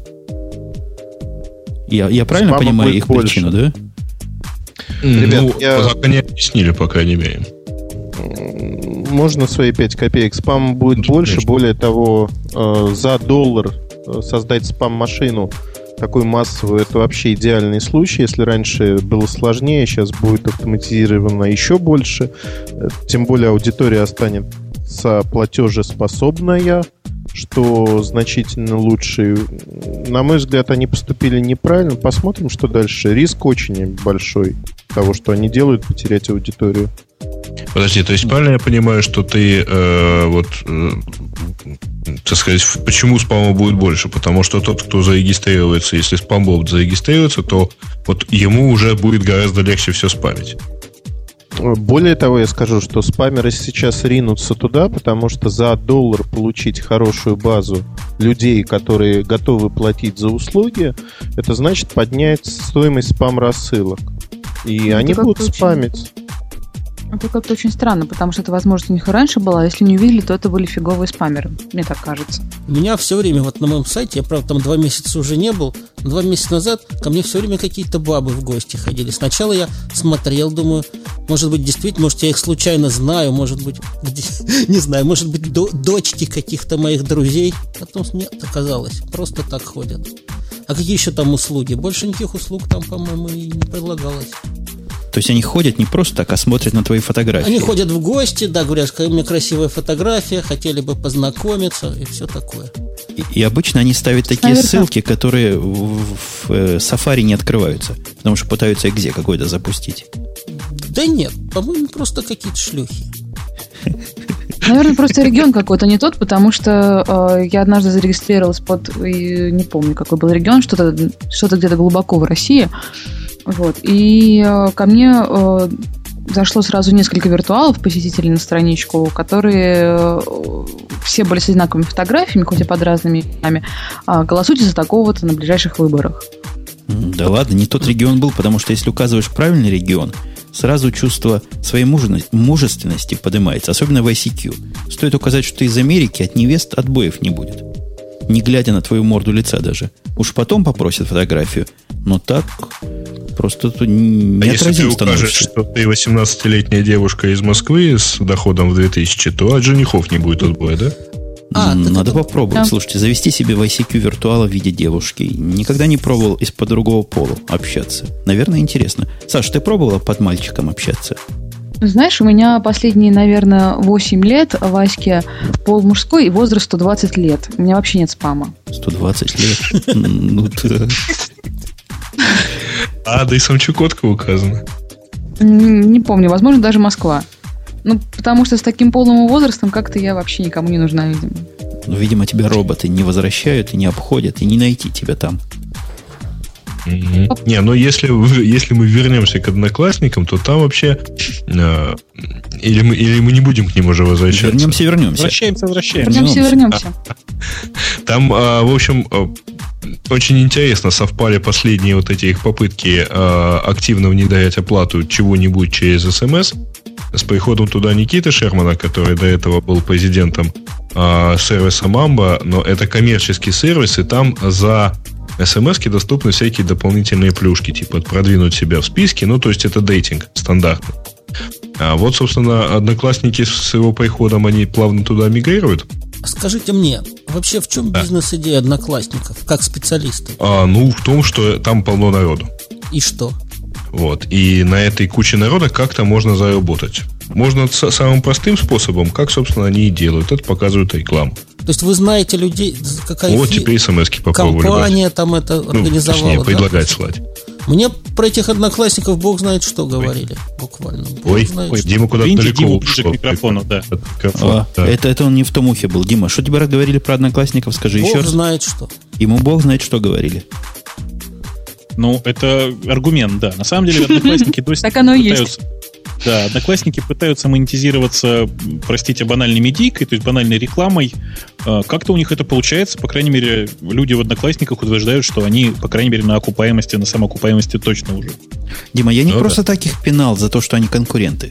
У Яндекса есть какой-то тоже подобный сервис, который они говорят, нет, мы не одноклассники, ну, ясное дело, мечтают быть как одноклассники. У них, видимо, названия хорошего нет. Понимаешь, одноклассники, это Ладно, сразу скажи. понятно. Вот я даже не вспомню. Мой круг или не мой, как называется ваше? Мой круг, ну, мой круг это профессиональная, ну, такая, как бы, более э, на профессию заточенная. Вот я, например... Одноклассники это штука зато, типа classmates.com, э, как, которая, собственно, заточена вот на такая, на общечеловеческие без привязки к чему-то, а просто к привязке, например, к э, школе оконченной или к институту. Вот как-то так. Да и в моем круге тоже такие ваши у вас вещи спрашивают, где учился, с кем, с кем сидел. Нет, ну что такое круг? Понимаете, круг это фигура, полученная вращением там вокруг точки. Вот у меня первым делом при слове круг вот такие ассоциации. Конечно, я скорее пойду на одноклассников. Понятно, что, о чем это хотя бы? А то круг. Какой круг? Еще бы сказали Саша, шар. Саша, ты слышишь, да? Вот шарит да, человек, да, да. да? Чувствуешь, да? Да, шарит. да, да. А, шарики шарит, ага. Да, шарики шарит. А, ну, понимаешь, как бы мой круг это немножко просто, это немножко про другое. Это правда про фигуру вращения. Это про те фигуры, которые вращаются вокруг меня, на самом-то деле. Причем обычно с деловыми какими-то целями, там, по работе и так далее. Ага. То есть а, это, это, не, это, это не про знакомство. Дима, я уже в эфире, ты понимаешь, нас в эфире миллионы слушают. Но в этот раз у нас Саша в эфире, которая как-то, по-моему, к моему кругу имеет более тесное отношение, чем Бубук. Или я ошибаюсь? Я не знаю, кто к твоему кругу. А, а как вы измеряете? Я имею в виду к сервису. А. Мой круг. Ты имеешь отношение профессиональное? Признайся. Может, ты мне Скажу, по блату да. сделаешь так, чтобы мне перестал от вас спам приходить? Я от всего же отписался. Нас? От, от моего спам? круга приходит спам каждую неделю. Предлагают ну, мне познакомиться с кем-нибудь. Кто тут рядом со мной. Говорят, зарегистрировался еще один человек в Америке, а это, видимо, совсем где-то рядом от вас. Ну, понятно, Америка большая деревня. Ну, понимаешь, с высоты их Москвы э, вся Америка, в общем, сжалась в точку. Она где-то там на экране, да. Я, я, я читал. Ну да. Замкадом. Слушай, да, вы же вообще далеко. Вы где-то замкадом, да еще потом там через море нужно как-то. Говорят, на, там специальные эти самые, специальное метро, которое через, вот, через океаны ходит. Короче, как-то у вас там все тяжело. Эльдар, а ты Нет, тоже москвич? Это Джорджа Буша вообще-то. Эльдар, признайся, вот да. мы все не, несовершенны, но признайся, ты москвич? Нет, понаехал сюда. Как Бобук, да? Я тут, я тут в компании да. людей, которые либо понаехали, либо москвичи. Вот один Сергей. Правильный товарищ. А так да москвичи, москвичи да Яндекс вместе взятые нас оккупировали. Ты знаешь, я, я, уйду, ну, да, ну. я открою страшную тайну. Саша, по-моему, москвичка. Да мы знаем, мы слышим по голосу. Дима, ты слышишь по голосу? Хотя это уже, конечно, после шоу обсуждения голоса Саши. Но, по-моему, это заметно и без, без представления. Я уже так давно там не был, что уже, не, да, и, уже даже и не помню, как там разговаривает. Она умеет даже по-московски не, нецензурно выражаться. Я знаю, мне рассказывали. Угу. Саша, потом расскажешь, ладно? Я расскажу да, после шоу. А теперь, а теперь я предлагаю... У нас уже полчаса как после шоу. Просто. Нет, это, это шоу. Как ты думаешь, Дима пришел после... Нет, нет. Я хочу поговорить с вами, дорогие мои людям соведущие. Хочется после шоу людям. Ну уже... Каким людям? Мол? Сиди, -то, сиди там молча. Сиди, а то сейчас микрофон отключу Я третий. чувствую себя девушкой. Вот так сижу молча. Как... В общем, ничего сказать не могу. Мне тоже хочется. Предварительная версия среды разработки Qt Creator вышла. Это интереснейшая тема, по-моему коллега Бобук. Ну, я хочу Безусловно. Сказать, что Все я, остальные я, могут ложиться спать. Я, я фрик, я ее тоже поставил. Ты понимаешь? А я, ее, посмотрел, она у меня загружается такое. на соседнем компьютере уже. Слушай, красота прямо не, сейчас? Прямо сейчас. Полчаса? Красота, по-моему, необыкновенная, да? Ну, я, я что-то не оценил, ты знаешь, я просто я вот не понимаю всех этих фишечек. Ну, я, а... давайте я объясню тем, кто не понимает, о чем речь. Сказано среда разработки Qt Creator. Вот в этом выражении можно запятую в нужном месте поставить. Среда разработки называется Qt Creator. Хотя можно и сказать, что это среда разработки Qt. В принципе, это ID. Такой легенько-легенько. Если взять K-Develop, если кто видел, и выбрать из него, выбросить из него все лишнее, и написать продукт, наверное, поправь мне, если я ошибаюсь, но где-то уровня комода по, по, наворо, по навороченности ID. Вот где-то с комода оно примерно похоже, как тебе показалось.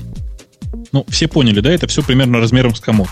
Да. А, ну, вообще комода, конечно, по, по развесистей, потому что она не привязана к кути, и оно такое более, правда, более развесистое. Но если выкинуть из комода все лишнее, то получится действительно примерно Qt Creator. Это, по сути, ну, давайте скажем так, это редактор проекта плюс э, редактор кода плюс э, интеграция с Qt-дизайнером, то есть с рисовалкой интерфейса. Да, она привязана к дизайнеру, и там help заточенный под Qt. Короче, мне показалось, если понадобится программку на Qt 4 писать, Qt Creator вполне вполне можно использовать для того, чтобы весь проект на C++ сделать. А ну ясное дело, гики могут и вообще без Qt Creator и без дизайнера все это делать. Но совсем будет удобнее. Слушайте, а я правильно понимаю, что на самом деле это опять телефонная тема, потому что сейчас Qt Software, который раньше назывался Trolltech, сейчас она официально принадлежит компании Nokia по странному стечению обстоятельств которую по тому же странному стечению обстоятельств наш гость Ильдар очень любит. Хотя три года назад размазал по стенке, как без тебя, Бобук, было сказано. А, я забыл сегодня сказать, достраиваю на Канарах небольшой дом. Третий и четвертый этаж пока простаивают, но вот после этого выпуска подкаста, я надеюсь, осилю третий этаж. А Qt будет более open source разработкой, чем она была когда-либо. Nokia планирует сделать ее ключевой для трех операционных систем, которые у нее есть во владении. Одна Symbian, две операционные системы пока не объявлены официально, но они появятся в течение двух-трех лет.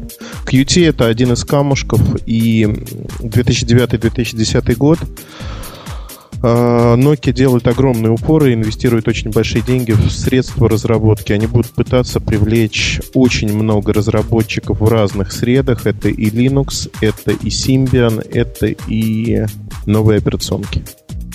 Ну, я надеюсь, что в компании Nokia наконец-то доведут поддержку э, macOS X в Qt хотя бы до какого-то пристойного уровня, потому что сейчас это что-то чудовищное просто. Э, Не будет. Нет. Сволочи. Прости, пожалуйста. А, Придется самим, Гайш. Придется самим, да, мы, к сожалению, нам так и приходится поступать, мы на самом деле так и делаем, потому что сейчас, по-моему, половина патчей, которая идет относительно поддержки macOS, они все так или иначе из Яндекса. Собственно, тему с Qt Creator мы, по-моему, разжевали, да, Жень? Я думаю, девелоперам, которые хоть как-то с Qt, которые мне тут пишут в чате, произносят как Qt, никогда не слышал, чтобы так произносили, может, так и произносят. Да, поставьте, посмотрите, возможно, вам будет интересно. А вот тема, которая интересна более широкой аудитории наших ведущих, о великом русском фаерволе на подходе. Это какое-то даже пересечение с Сорокиным. Просто плотное пересечение, потому что за, за той стеной великорусской как раз и вводились киберпанки. И это тоже фаервол. Вполне от киберпанков защитит. Я правильно понимаю, да, что вот я, я честно скажу, я этой новости не читал. Я правильно понимаю, что речь идет Слышал хотя бы. таком же, да, таком же примерно фаерволе, как э, Великая Китайская стена, да? Тут довольно смутно сказано, но речь идет о том, что необходимо защитить Рунет, то есть русский интернет, от внешних угроз. Есть такие угрозы, те же киберпанки, например. Поэтому будет большой такой большой, видимо, прокси-сервер, через который будет осуществляться доступ к разрешенным ресурсам. Ну, шлюз, то есть. Да. Ну что, ну, иде, идея, это, идея хорошая. Звучит, да, звучит это интересно, хотя мне, вот, мне очень интересно. Это все это, вся эта идея двигается некоторые, некоммер, некоторым некоммерческим предприятием или некоммерческим партнерством Руссофт. А кто туда входит, простите? 50 известных софтверных компаний. Эбби, EPAM, Люксофт, Prompt. В общем, то есть, то есть, дорогие друзья, запомнили, да? Вот, вот запоминайте. Эти Компании, именно. с которыми не надо Монопольный работать. комитет. Да, Можно я... Ром, ИПМ и Люксофт. Да, да-да-да, Эльдар. Добавлю про них. Женя Чичваркин хорошо говорит. Я не хочу обидеть эти компании, но когда собирается 32 живопырки и что-то делает, звучит как-то, ну, странно. А мне вот непонятно. Как это, кто, кто будет решать, что соответствует, что не соответствует? А кто в Китае решает? В Китае, например, решили, что сайт подкаст Умпутунком соответствует, а радио Ти не соответствует. Угу. Понимаешь? Это из-за слова радио. Так ведь Но там, и ошибиться. Если ты пользовался той проверочкой, которая была, по-моему, где-то там месяца два или три назад, э, то там она какая-то была сильно глюкавая. По-моему, она не соответствовала действительно. Не-не, мне, мне слушатели из Поднебесной рассказывали. Вот, елки-палки. А у меня вообще ощущение от этой инициативы одно. Не успели. Кто не успел? То есть, ну вот авторы с, с этим предложением не успели. Наступил кризис, и вот так просто деньги теперь попилить не дадут. А деньги тут большие, собственно, предполагается. Если в Китае... 10 лет. Если в Китае лет, 800 миллионов на это потратили, да? То у нас наверняка потратить на это 8 миллиардов. Это, это сервер uh такой дорогой? Это, это много людей там вокруг сервера сидит. Трутся об эбонитовую палочку.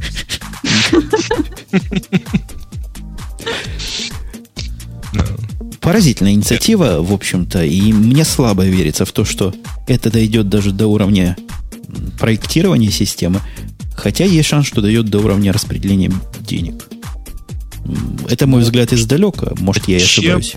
Э, зачем вообще нужно ограничивать из России доступ к зарубежным ресурсам, если он и так ограничен, процента 3 или 5 вообще аудитории возможной интернета поймет, что написано на этих зарубежных ресурсах. То есть банально знает язык, Там на котором... Прямо не по-русски написано. Ну да. А Зачем нужно ограничивать, если туда, в общем, массовое э, население, которое вот и так охватывает с телевизором, оно туда и не пойдет, оно и не знает, что там написано. Слушайте, а я прямо вижу, я прямо вижу, я прям вижу, зачем это может быть использовано. Знаете, у нас есть такая программа, простите, защиты э, наших автопроизводителей. У нас э, все машины, которые ввозятся, э, которые потенциально могут конкурировать с российскими автомобилями, я уж не знаю, что это за машины такие, которые могут конкурировать с российскими автомобилями. Мерседесы, так вот, они облагаются, наверное. да, они облагаются отдельным налогом. А, я так думал, вот, представь... им специально, им специально гнут карданный вал. Э, это, вот эта тема, кстати, была бы, да. Так вот, э, мне кажется, что просто тут можно легко же. Можно просто ущемлять права, так сказать, я не знаю, там, американских порнопроизводителей. Ну, представьте себе. На американские порносайты ходить нельзя, только на русские ходи. Вообще, что в, твоя идея, коллега Бобок, не концептуальна. Они на три четверти русские. Я предлагаю, я предлагаю более концептуальное решение. Вы помните, в прошлом подкасте, в котором я участвовал, Радио Ти, у меня была идея коллективного иска производителей пользователей фотоаппаратов за то, что объективы несовместимы. Теперь предлагаю более широкий коллективный иск. Читатели интернета. Наехать на весь интернет мировой за то, что он не по-русски. Почему наши права ущемляют? Для этого нужно сначала в Штаты переехать. Да ладно, а, можно, а наверное, оттуда. Я буду вашим, вашим рупором здесь. За, за мзду малую. А вы в Европейский суд подайте, они любят там такое. У меня ощущение защищать. немножко другое от подобной инициативы. Значит, как это было? Вас ты, быстренько переведут на французский. Он утает, а народ в тебя плюнет, ты утонешь. Вот примерно так. А если они на нас? Ну, а при... нас за что, да? Мы-то хорошие. Я думаю, хорошая инициатива, интересная и Но вполне, главное, вполне что, в духе. Что, да. Главное, что мы знаем, куда примерно идти в случае, если понадобится там поучаствовать в распиле денег. Вот обратите внимание, Руссофт – это, по-моему, отличное направление. И зайдите обязательно на сайт Руссофта, там есть отдельный список из 50 этих самых компаний. Просто, ну, почитайте, в какие компании не, на, не надо идти работать, если вы хотите остаться с чистой совестью. Если мы вдруг заметим, что Яндекс перестал искать в иностранном интернете, знаете, это не Яндекс продался, это просто иностранный интернет отключили. Э, я надеюсь, что этого не произойдет все-таки. Хорошая подача.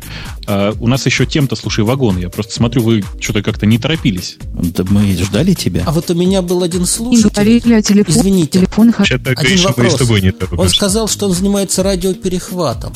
Вот он мои подкасты перехватывал с помощью радиоперехвата. То есть я так понимаю, что он как-то будет, есть возможность как-то огибать этот гигантский суперкомпьютер, Вообще по поводу огиба компьютера мы сможем даже особый бизнес открыть. И я так думаю. С Яндексом можно скооперироваться или с Бобуком, как лично с Бобуком. И будем вполне обходить этот великий русский фаервол. Есть пути. Я есть думаю, пути. будут какие-то специальные транзисторы, которые будут ловить зарубежный интернет. Да ладно, мы пустим весь трафик от Бобука ко мне, и вся Россия будет таким образом ходить в иностранный интернет через мой домашний Да-да-да. компьютер. А ночью, а ночью мы незаметно изменим магнитную Земли, и вся, весь этот фаервол скроется под водой. А, Знаете, это все деле... было бы смешно, если бы это не было правдой. У меня несколько знакомых людей в Беларуси, в общем-то, так и ходят через московские серверы по всему остальному миру. А, я что-то... А, я хотел... Слушайте, у меня странный вопрос. Я, неожиданно мне в голову пришла странная идея. Смотрите, мы, куча у нас людей ходит, простите, опять с телефонами, но это не телефонная тема. Так вот, куча людей ходит с телефонами, ведь можно же огромадную пир-ту-пир сеть организовать. Идет человек себе, проходит мимо другого, подхватывает пакетик и несет его до следующего человека. И так во все стороны до тех пор, пока, пока не донесет пакетик до нужного человека. Ну, То есть, если хочется быстро нова. скачать, садишься в машину и быстро едешь по городу, да? Идея не нова. Для этого в одном из протоколов голубей используют. Ну, это понятно. Голубиные почты это да, но тут-то можно просто, понимаешь, во-первых, оно секурно максимально, то есть оно очень безопасно. Потому что оно распространяется просто, ну, таким, таким хитрым способом, то есть ну, банально, там, не знаю, через Bluetooth, да?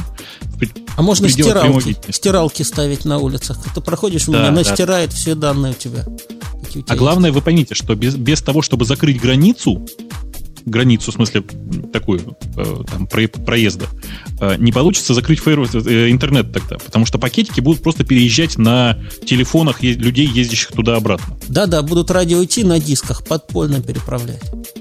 Конечно. Причем будут бить по частям, каждый криптовать со своим отдельным ключом, вот как они все ключи соберут, это вопрос хороший. А будет резидент в Москве сидеть? С ключами. Выдавать Слушайте, ключи. Да ладно, радио Ти будут на бобинах или на кассетах пересылать. Что? как-то мы развеселились. Не пора ли нам либо заканчивать это веселье, либо переходить к темам пользователей? Немножко его... Так что, по Ubuntu не будем вообще? Бобук, давай ну. скажем про Ubuntu. Хотя, конечно, тут люди мало понимающие.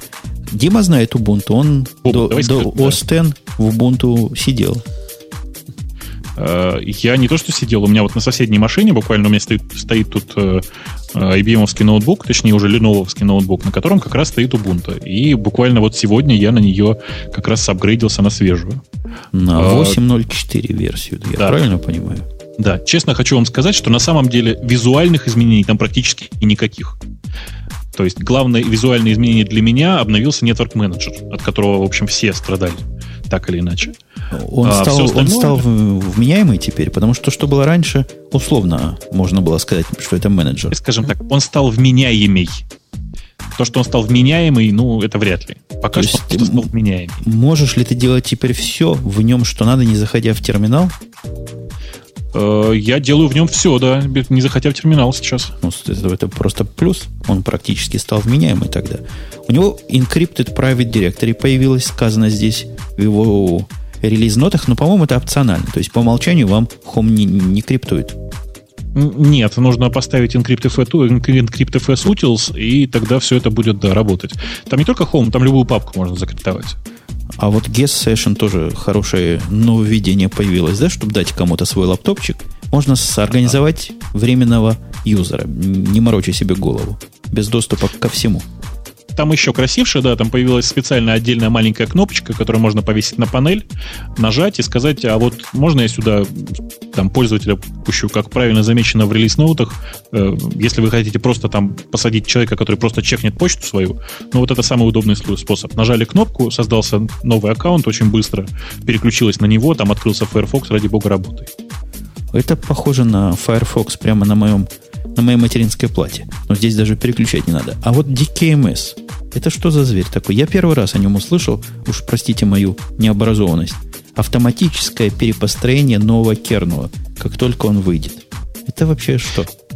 А, я тебе сейчас скажу. Значит, во-первых, э, только что Женя еще раз подтвердил, что наше, наше шоу, оно не информационное. Потому что, Женя, мы про, собственно, про DKMS разговаривали, э, дай бог памяти, ну, года полтора, наверное, назад. В общем, был такой выпуск. Так склероз, здесь помню, там не помню. Да он и про а, свои подкасты не помнит. Слушай. Спрашиваю публики. Напомните, что там было два года назад. Если, если очень вкратце, это такая замечательная система, когда драйвера, драйвера для разных устройств распространяются вместе с исходниками, то есть они собираются таким хитрым образом, что они прямо вместе с исходниками. И когда ты ставишь новое ядро, накатываешь, оно, ну не то чтобы при старте, а то есть оно просто как бы поднимает эти самые драйвера э, прямо прям вот, вот сходу.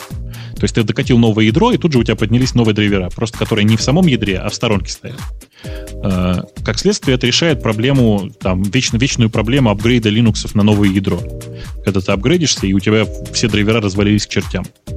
И это так, Но учиться так, придется все равно, да? Подожди, это так актуально пользователям Ubuntu. Кто-то из пользователей Ubuntu обновляет себе ядро самостоятельно, перестраивая его. Не для того система вот. сделана. Нет, подожди, оно обновляется просто ж, вот апдейт менеджер. Ну вот, кто тебе готовит апдейт, тот и о драйверах должен позаботиться. Это что за партизанщина ну. такая? Жень, понимаешь, в Ubuntu не входят, не входят некоторая часть драйверов, которые мне нужны. Они в сторонке, понимаешь? Mm-hmm. И их приходится собирать отдельно. Ну, допустим. Но это для особо выдающихся гиков, мне кажется. Ну, массе, то, на, сказал, массе что... народу, которая как десктопом пытается этой пользоваться Ubuntu, в общем, не очень это важно это вот это то, что я тебе говорил, да, что вообще отличие от предыдущей версии практически никакой, и это очень радует, потому что кажется, что это какой-то признак стабильности вообще-то. Ну, 2.6.27 это, это, конечно, да. Наконец и Ubuntu. Наконец после... Кого мы обсуждали в прошлый раз? Суси или Мандриву? Ты после, после всех, наконец-то, да, и да. Ubuntu переползла на 27 ядро. А, а Федора твоя любимая на 27-м или еще не вышла? Да. Ну, да. вышла. То есть мы последние. РЦ на Федоре. Идем, РЦ на 27 идем во, во, во хвосту прогресса. Про JGOS ты тоже будешь говорить? JEOS, который, что мы уже а, а, рассказывали 20 лет назад. Я же сто раз уже говорил тебе, что я не знаю, как это работает. А, да? То есть, то есть... то есть я уже задавал этот вопрос. Ага. Ты меня спроси. Дима, как JOS работает? А вот мне, я вот, мне кажется, что где-то 100 подкастов назад я эту тему обсуждал. Вот посмотри в моих подкастах. То есть ты тоже не помнишь, но знал. Знал, но забыл. Да, но я знаю, где посмотреть. Это связано, серьезно говоря, с виртуализацией каким-то образом. Если нам кто может сказать где-то где-то в чате, мы порадуемся этому знанию. Я внимательно читал и статью про серверную часть, и статью про общее обновление. Очень туманно. Слушайте, да просто правда, все, все остальные обновления, они совершенно нормальному пользователю незаметны. И еще раз повторюсь, мне кажется, что это очень большой плюс, потому что э, надо уже приучать пользователей к тому, чтобы, э, ну, вот, к, к тому, как выглядит их десктоп хотя бы. Потому что когда каждый, каждый апгрейд, он приходит, у него, блин, тут везде новые иконки, везде новое все, он, он в общем, пугается. Так же, как испугался обычный пользователь при, при переходе с XP на Vista. Побежал обратно. Есть версия, что это обрезанная версия Зена, то есть Ксена, говоря по-русски. Или Хена, как вы его называете, Зеном? Э, мы его называем Зеном, его все называют Зеном на самом деле. А, насколько я понимаю, если мы опять копнули к, этому, к этой теме, JOS, если я не, не путаю, это э, какой-то, да, это какая-то, это какая-то, какая-то, реали, какая-то, блин, реализация хостовой машины для э, этого самого, для Зена. Ну, в репозитории появился OpenJDK, которого там никогда не было, и в связи с этим и Apache Tomcat, который на OpenJDK, видимо, и базируется – это хорошо. Это радует. Лишний шаг в, в установке Java теперь отсутствует. Но сервис команда теперь поддерживается. Кто-нибудь пользуется сервис командой даже в Red Hat Я. системах? Ты пользуешься? Да, по привычке. То есть не ETC и не D, как все нормальные да, пацаны. Да, да. Что да? Это не сервис. Прямо команда сервис, сервис ими, ими команда рестарт. Вот так ты умеешь делать? Да, прикинь. Ты смотри, ты, видимо, не old school Unix человек. Я просто в свое время протащился от этой команды и узнал ее совершенно случайно в какой-то момент, э, ковыряясь, простите, в э, как же это называлось, в точка спек файле при сборке пакета. В общем, где, где в общем... Дима просит не уточнить, где ты в это время ковырялся. Слушайте, я эту команду помню, по-моему, чуть ли не с 6.2 Red Hat, нет? Ну, это, это, это очень Red Hat Это такая исключительно Red Hat штука. Ну, Linux, в общем-то, штука. Не Linux. Нет, Red Hat. Red Hat То есть, и, если ты вот так привыкнешь неправильно делать, как Бобук привык, придешь на Mac OS X, дурак дураком, будешь старт писать сервис, сервис старт, сервис стоп, и ничего не ты знаешь, у меня этот период был три года назад, когда я на FreeBSD попал. Вот, там, Действительно, там тоже первый не месяц дурак дураком писал сервис HTTPD Restart. Да, отвыкать, Бобук, отвыкать надо. Мы проследим в этом подкасте, что ты отвыкал. Что тут еще есть? Сервис Uncomplicated Firewall здесь есть у них. То есть firewall для чайников в комплекте. Наверное, как в Висте. В Висте тоже есть firewall для чайников, говорят. Mm, я не Это очень понимаю, зачем в Firewall чайник. Чтобы не закипел случайно? Нет, зачем а чайнику фаервол? Ты, вот, вот такой вопрос. Чтобы его случайно кто-то не прокипятил? Чтобы в его не хакнули. Потому что хакеры, трояны и что еще ходит? Три вещи э, какие-то. Э, спамы. И куки. спамы, да, куки. Ой, да, куки это самое еще, страшное. Да. Эльдар, ты куков боишься? Вот ты, ты боишься куков? Такие печеньки, да? Он, он знает, что такое Нет, куки. слово печеньки сразу Амстердам навевает. А, люблю а, а так люблю. А, а чего вы смеетесь? Я вот следил за группой из 11 товарищей на второй вечер после вылавливания нашего коллеги из канала. Там было грязно и все такое. Я не курил ничего, я пил чай и ел печенье. И когда я всех распихал, меня пробило на поесть, кроме печенья ничего не было, я съел, ну, штук 20 их. Я развел всех по номерам, сел в лифт, и два часа я взлетал. Вот объясните мне, я что-то не понимаю. Бобук вообще артист.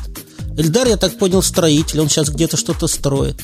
В свободное время, видимо, он участвует в подкасте. А вот разъезжают по всему миру. Вот я сижу в этой дыре, там целый год буквально. И, и Женя тоже тут сидит. Как, вот вы там по всему миру разъезжаете. Как это вам удается? Кто Кто в город-то ездил? Так Совсем на, недавно. На машине. Не, не, а, а хотел бы на самолете. Киев на чем ездил? Я в Киев тоже на машине. И я тоже, но с другой стороны. Ну, в общем, да. ездим. Эльдар, теперь у тебя в блоге можно написать в скобочках известный строитель или даже заслуженный строитель. А, Надо еще Так. понять, какой страны. Так, значит, ну, наверное, А. пора заканчивать с нашими темами. Подожди, смехоньки смехоньками, но главную тему мы с тобой, Бобук, таки не обсудили.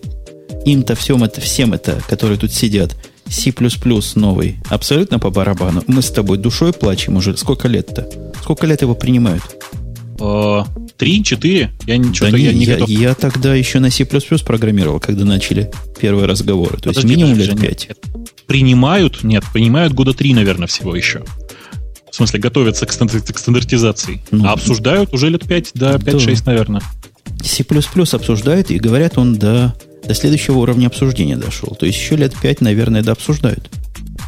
Слушай, ну на самом деле немногие просто знают, чем э, этот новый стандарт под названием C++ э, X, X0, да, он называется, э, чем он отличается от старого C++. Э, Там как бы отличия-то смешные. То есть там появилось некоторое количество э, функциональности по работе с тредами, прям, прямо внутри языка. Э, там появилось несколько забавных библиотек, в частности, наконец-то smart PTR ы появились, э, которых раньше не было в стандарте. А, э, что бы еще такое сказать, там появилась поддержка regex ов. Ура, товарищи, А представляете? Boost они не включили стандартом. Не, ну что ты, какой Ну, Boost? Нет, разговоры конечно. тоже идут года два. Туда Не, ну это, это разговоры в пользу бедных. Там ты что, какой Boost? В C++ наконец-то, после 12 лет существования, начали, есть встроенный тип теперь, UTF-8 строки, представляешь? А ты что? В 2008 году UTF... Вот мамой клянусь, UTF-8 строки. Класс. Представляешь? Там всякие мелочи типа статических ассертов я уже просто молчу, да, и про то, что наконец-то действительно появилась такая нормальная поддержка тредов, э, там, вплоть до того, что будет встроенный тип Mutex, э, как бы просто уже говорить, даже говорить не о чем, да? А, Не, ну вот, в общем, я- вот теперь, в принципе, представь себе специализировать поддержку тредов на уровне стандарта языка, да? Это, это вам не два пальца об асфальт. Это целое дело. Язык-то кроссплатформенный. Это надо Мгм. хорошо проговорить и хорошо продумать, если они это по уму действительно делают. Ну, они вроде бы делают это по уму, по крайней мере, они делают самым правильным путем, то есть, посмотрев на то, как это сделано везде, сделать точно так же. То есть, взять из буста, там, не знаю, реализацию Threads и практически ее и стандартизовать, чтобы не париться. То я тут недавно одного программиста, это не того программиста, которого вы все подумали, дорогие слушатели, учил треды писать. То есть треды, говоря по-русски, нет, говоря по-русски, нити, да? Вы нити это называете, я слышал. Мы это по-русски называем треды. Треды. Поток, Треды. по-моему. На букву Т. Не, они, они, они потоками нечто другое называют. Потоками в, в разрезе C++ называют стрим. Стрим. Да. То есть то, что вот-вывод. Так вот, пытался человеку объяснить, как на C++ потоками пользоваться, и с ужасом понял, что никак. Собственно, в языке никак. Правильно? А как? Либо в API, либо э, внешние библиотеки, а в языке никак. Ну, Вот такой позор. 2008 Такой позор. год. Да, от- отстал в этом смысле C++, ну, ну, ну, он отстал и везде, и повсюду, и как-то... а И, на понимаешь, C? как бы А как на C? Объект, объектный ассемблер, он и должен быть, в общем, достаточно архаичным. Ну, в общем-то, и, наверное, и прав. А на C тоже так же пишут. Вот у меня брат на C работает и говорит, что прям на C все можно было. Как, То как на на идиш, все можно На сказать, на, да, на C все можно написать. Да, конечно, и на ассемблере все и можно даже написать. лучше говорит. А на ассемблере лучше всего. Я долгое время сопротивлялся переходу, я уже не раз говорил. С ассемблера на C говорил, что, что это за отстой такой. Не дает средств самовыражения. Ну, наконец-то тебя, в общем, заставили самовыражаться, и все пошло своим путем. Ну, мне C понравился в свое время. Хотя, конечно, Ford понравился больше. И давайте все-таки темы пользователей быстренько пробежим. А то у нас эфир длинноват. Как мне его монтировать? Уже а, к длинноват. счастью, мне его монтировать не Это надо. Я просто радуюсь, потому что Бобук... Не Бобук. Бобук, ты не терял свою запись? Грей Вроде потерял. нет. Я, я Грей потерял, потерял. половину своей записи. Да, вы можете смело останавливать все свои записи, потому что они мне уже сто лет не нужны. Я их буду брать из бэкапа, потому что наложить Грея на все это безобразие я точно не смогу. Красивенько. Ну и, и кажется, что, в общем, качество бэкапов у нас сейчас не сильно хуже, чем то, что получается после сведения. Ну, в принципе, да. Да. Что Что-то что да. просит объяснить. Умпутуну что-то в чате. Я смотрю на темы. Да, вот, тут первая тем, тем это Windows 7. А, обсудили. Вторая, да, тем как-то многовато. То есть первую мы обсудили, вторая адрес Gmail теперь можно использовать в качестве OpenID. Вы кто-нибудь а, это пробовал, кстати? По-моему, это какой-то гнусный я слух. Я пробовал, там вообще сильно смешная штука, потому что OpenID это все-таки URL, да, да, а адрес Gmail это все-таки адрес электронной почты. То там для адреса Gmail генерится какой-то URL, который и надо использовать. Причем что-то такое длинное, некрасивое. Подождите, это генерится аппликация для Google, э, Google, как они, Google Engine, которая вот это дело была уже, наверное, 4 месяца назад. По-моему, 4 месяца назад они говорили. Здесь о чем-то другом речь идет или нет? Нет, нет, это теперь вот в самом Gmail можно, по идее, пойти и найти свой, свой такой а, OpenID. Как ты без пол а, его не найдешь? Я вот в Gmail не последний человек, ни разу такого не видал. Ну, я грешным делом тоже не нашел, но меня больше гораздо беспокоит другое. Вот почему э, все крупные компании, и тут мы, я честно должен посып, посыпать голову пеплом и сказать, что и Яндекс тоже. тоже, да, с удовольствием как бы дают авторизовываться с помощью своих каких-то урлов в OpenID, но практически нигде внутри себя OpenID не используют. То есть, говорю, не, не, не понимают сторонник. Ну, OpenID, да? Да, то есть нельзя прийти, например, не знаю, там на Яндекс Фотки или там в Picasso Web, да, и что-нибудь сделать просто по OpenID. А вы в курсе, кстати, господа, что Яндекс исправился и, и починил свой OpenID? А, ты, ты, ты, ты знаешь, я тебя разочарую, наверное, может быть, но исправился, если исправился. ты про Твиттер что-то там, то это Твиттер что-то там починил. А Вез, везде, где редиректы ваши дикие ломали голову с XML, А-а-а. который вы в конце делали, вот везде не перестали ломать голову. Ну да, да, да, да. Женя, спасибо тебе большое за сигнал. Э, сигнал был принят. В общем, стукнул ты куда надо. Ты видишь, Дима, меры приняты. Я тут в прямом эфире проблемами человечества буквально занимаюсь. Чего у нас еще есть? Э, Gmail, после Gmail. Российские учителей обучат работе с... Подождите, ну так нельзя, господа. Надо обязательно сказать, кто это был. А то они потом сильно обижаются. Это про, был Панамар. Про Gmail был Панамар. А RT две, две сотни говорит, что российских учителей обучат работе с Linux. И там замечательный тред получился. По-моему, потому что в одной, в одной ветке этого треда э, написали в итоге, что э, правильнее, если учителя не будут знать Linux, чем если они не смогут, э, не будут знать Windows. Я так это прочитал, да? Красивая фраза. Вот. А потом пошло, что вот, мол, только понимание линуксовой сайды дает возможность, так сказать, вообще все на свете понять. А Windows это так, это знание, куда тыкать мышкой. По-моему, это старая идея стать независимым, наконец, от Microsoft. И даже может разработать свою операционную систему на базе Linux. Я, я про это уже давно читал. Может, я что-то не так понял? Да, разговоры да, давно идут. Да, типа, что будут учить. Ну, в общем, там справедливо, конечно, сомневаются, что научат. Когда я был молодым, в школах тоже учили странному языку Паскаль. Причем его как-то русифицировали даже. И все говорили, что это правильно, это хороший язык, правильный такой. Не то, что... То есть такой... Нынешнее для, племя. Для обучения был специально создан. Может, действительно так? Не, я недавно слышал кого-то из наших коллег, по-моему, Аляпку, который рассказывал, что в школе полезному не учат. Нет, чтобы офису научить, а учат паскалям всяким и всяким другим глупостям. Что неужели паскали в школе учат? Кому это надо? Зачем это надо? У нас говорят, учили разным языкам. Может, и учат. Не, а там что, секретарей а... готовят, что ли, в школе, чтобы офис учить? Я не, ну понял. офис учить всякому надо, потому что без офиса сегодня не берут даже в секретари. Напишешь. Ни один реферат не напишешь без офиса. Хотя мы как-то на маке обходимся. Я тебе доведу до сведения. Слушайте, я вспомнил, что мне это напомнило. А помните историю из мемуаров Торвальца, как он себе жену нашел? Mm. Он своим студентам дал задание отправить ему электронное письмо. Это была лабораторная работа. Вот одна из девушек отправила письмо ему с приглашением на свидание. Это оказалась его будущая жена. Так что, вот, может быть, правильнее в школах. Это причем в университетах тогда было. Может, правильнее причем, в школах причем, да. письма. Причем, если учесть, что она у него какая-то там большая чемпионка по тайквондо, он, видимо, не мог не пойти. Ой, я вспомнил, это была не, не Аляпка, это была Хуанита. чтобы я напрасно не наводил.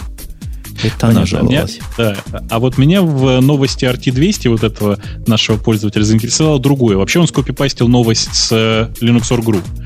А, пользователь с именем Кат, которого мы все, в общем, нежно любим и уважаем, он такой у нас очень-очень давний слушатель наш, мне прислал тут замечательную ссылку э, на Linux Group, перепалка. Когда кто-то пишет новость, э, вышла Федора, смысле, вышел релиз кандидат Федора 10, и один из первых комментариев звучал так: Баян в радио Тиже уже обсудили. Класс. В этом отношении я считаю, что просто это, это показатель. Знаете, если мы рассказываем не баянистые новости, я не знаю, какие слоупоки вводятся в последнее время на Linux.org. Uh, у нас какие-то дальше еще новости были. Да, московского студента за размещение игры в торрентах условно лишили, лишили свободы на два года. Uh, за то, что он условно разместил, да? Я, если, если я ничего не ошибаюсь, я вот сейчас не готов открывать эту новость, но если я ничего не ошибаюсь, он разместил, э, как же она называется, Assassin's Creed, да, игру mm-hmm. э, в, да, да, да. В, в, в торрентах, и его действительно там осудили. Причем история очень смешная. Э, этот студент получил свою нелицензионную, нелегальную копию еще до официального релиза от кого-то из сотрудников компании, переводящей, э, собственно, этот самый Assassin's Creed. Э, я, опять же, боюсь ошибаться, по-моему, это была Акела. Да, да, э, Акела. И что самое смешное, да, студента осудили, а того, кто вынес из пределов э, своей студии это самое не нашли. нелицензионную копию, его, во-первых, не нашли, во-вторых, даже, по-моему, не особенно пытались. То есть он, конечно, не сдал э, своего, но, блин, это же смешно, господа. А, новость ну, была от слушателя Ведьмак. Ага. Вот это, о которой мы говорим. Ну чего, он, он условно украл. Многие считают, что воровство электронных продуктов, оно условное и условно получил. По-моему, все совпадает. Помните, была история про альбом Guns N' Roses? Там же такая же ситуация. Mm-hmm. Товарища по Америке посадили, и, так сказать, добросовестно, вот, вот, собственно, этим летом. Вот. Альбом давно не вышел, и, в общем, выходить не собирается, но, тем не менее, товарищ посадили. Или, по крайней мере, взяли под стражу, как-то так. Тут тем еще, которые за десяток набрали, есть. Есть много. Да, как-то вот активно. Ну, как-то активно. А... Может, мы часть перенесем на следующий, потому что размеры, ну, просто неприличные. Вы знаете, я человек, который ратует за 45-минутные подкасты. Как бы не анекдотично это звучало в контексте да, более да. двух часов изложения. Нет, ну, тут можно, в общем, много чего отфильтровать, потому что тут, опять-таки, про Твиттер в качестве терроризма. Э, значит, про великий русский фаервол. Э, вот, опера на айфоне не будет, оказывается. А это я даже в темы вставлял, думал Эльдара попинать. Как так опера не будет? Опера а же наше все. Что? Ну как, он, он с Nokia из главный. Так подожди, это на айфоне ее не будет. Так э, тем более, тем более Эльдара пенять. Ну, заплатили, как обычно. В общем-то, все понятно. Опере. А, проплатили. А. Не, ну у них же запрещены аппликации, которые дубли, дубли, дублируют функциональность основную, правильно? По соглашению. Ну, да. Ага. Ну вот поэтому да, то есть почтовые будет. клиенты. Да, а, Эльдар не виноват. Медиаплееры всякие. Вот, тут есть замечательная тема, я предлагаю и, и на ней остановиться и признать ее вообще чуть ли не темой выпуска. Бобук обещал а, в прошлом выпуске рассказать что-то интересное о Мухтазине Эльдаре. Жду с нетерпением. Это Советмен. Весь компромат мы, по-моему, да, про Эльдара уже рассказали. Э, Бобук, расскажи про программиста не канает. Вот будем считать, что Эльдар сегодня выполнял роль программиста. Э, действительно, пора, по-моему, закругляться. У нас очень длинный выпуск получился и очень, кажется, очень нестандартный. Да. Суматошный уж точно. Ну, и самый, много, самый населенный, кстати. Многонациональный. Нет, сильно населенный. Раз, два, три, четыре, пять, шесть. Шесть, шесть человек. Шесть, шесть человек. Шесть живых человек участвовали в эфире с разной степенью интенсивности. Даже перечислять, кто тут с вами был, займет полчаса, но я попробую. Вокруг меня тут сидит Дима, известный по подкасту Янки после пьянки. И с другой стороны тоже была пара-тройка человек. Например, Сергей, он же Грей из города Одесса, Бобук, он же Бобук из города Москва. Кто там вокруг тебя, Бобук, напомни нам. А, еще у нас есть здесь э, Александра, которую все зовут Лавале, э, которая, кажется, не очень активно сегодня участвовала. Мы будем ее пинать, чтобы говорила почаще. И а вы опять специально... о телефонах будете, да, о телефонах, а я буду говорить побольше. Э, хорошо. Еще про Nokia побольше. Ага. Мы попробуем, да, мы попробуем, чтобы ты говорила побольше. Еще у нас был специально приглашенный гость, э, прямо звезда. Э, это Эльдар Муртазин, которого мы на протяжении трех предыдущих выпусков так активно пинали, и который наконец появился потому что мы его допинали. Да, я думаю, на этом действительно все. Это был... А вы сказали, что я был Умпутун, нет? Может, кто-то не знает. С той стороны это был Умпутун, так сказать, заводила на протяжении уже 109 выпусков, но он тоже уже не стопроцентный участник. Тоже не стопроцентный. Бобок должен по плану в этом месте удивляться, что удивляется, что я так много в этом подкасте был. Но я за него удивился.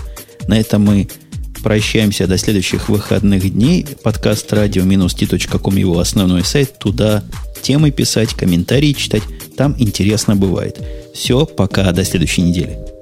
Пока. Пока.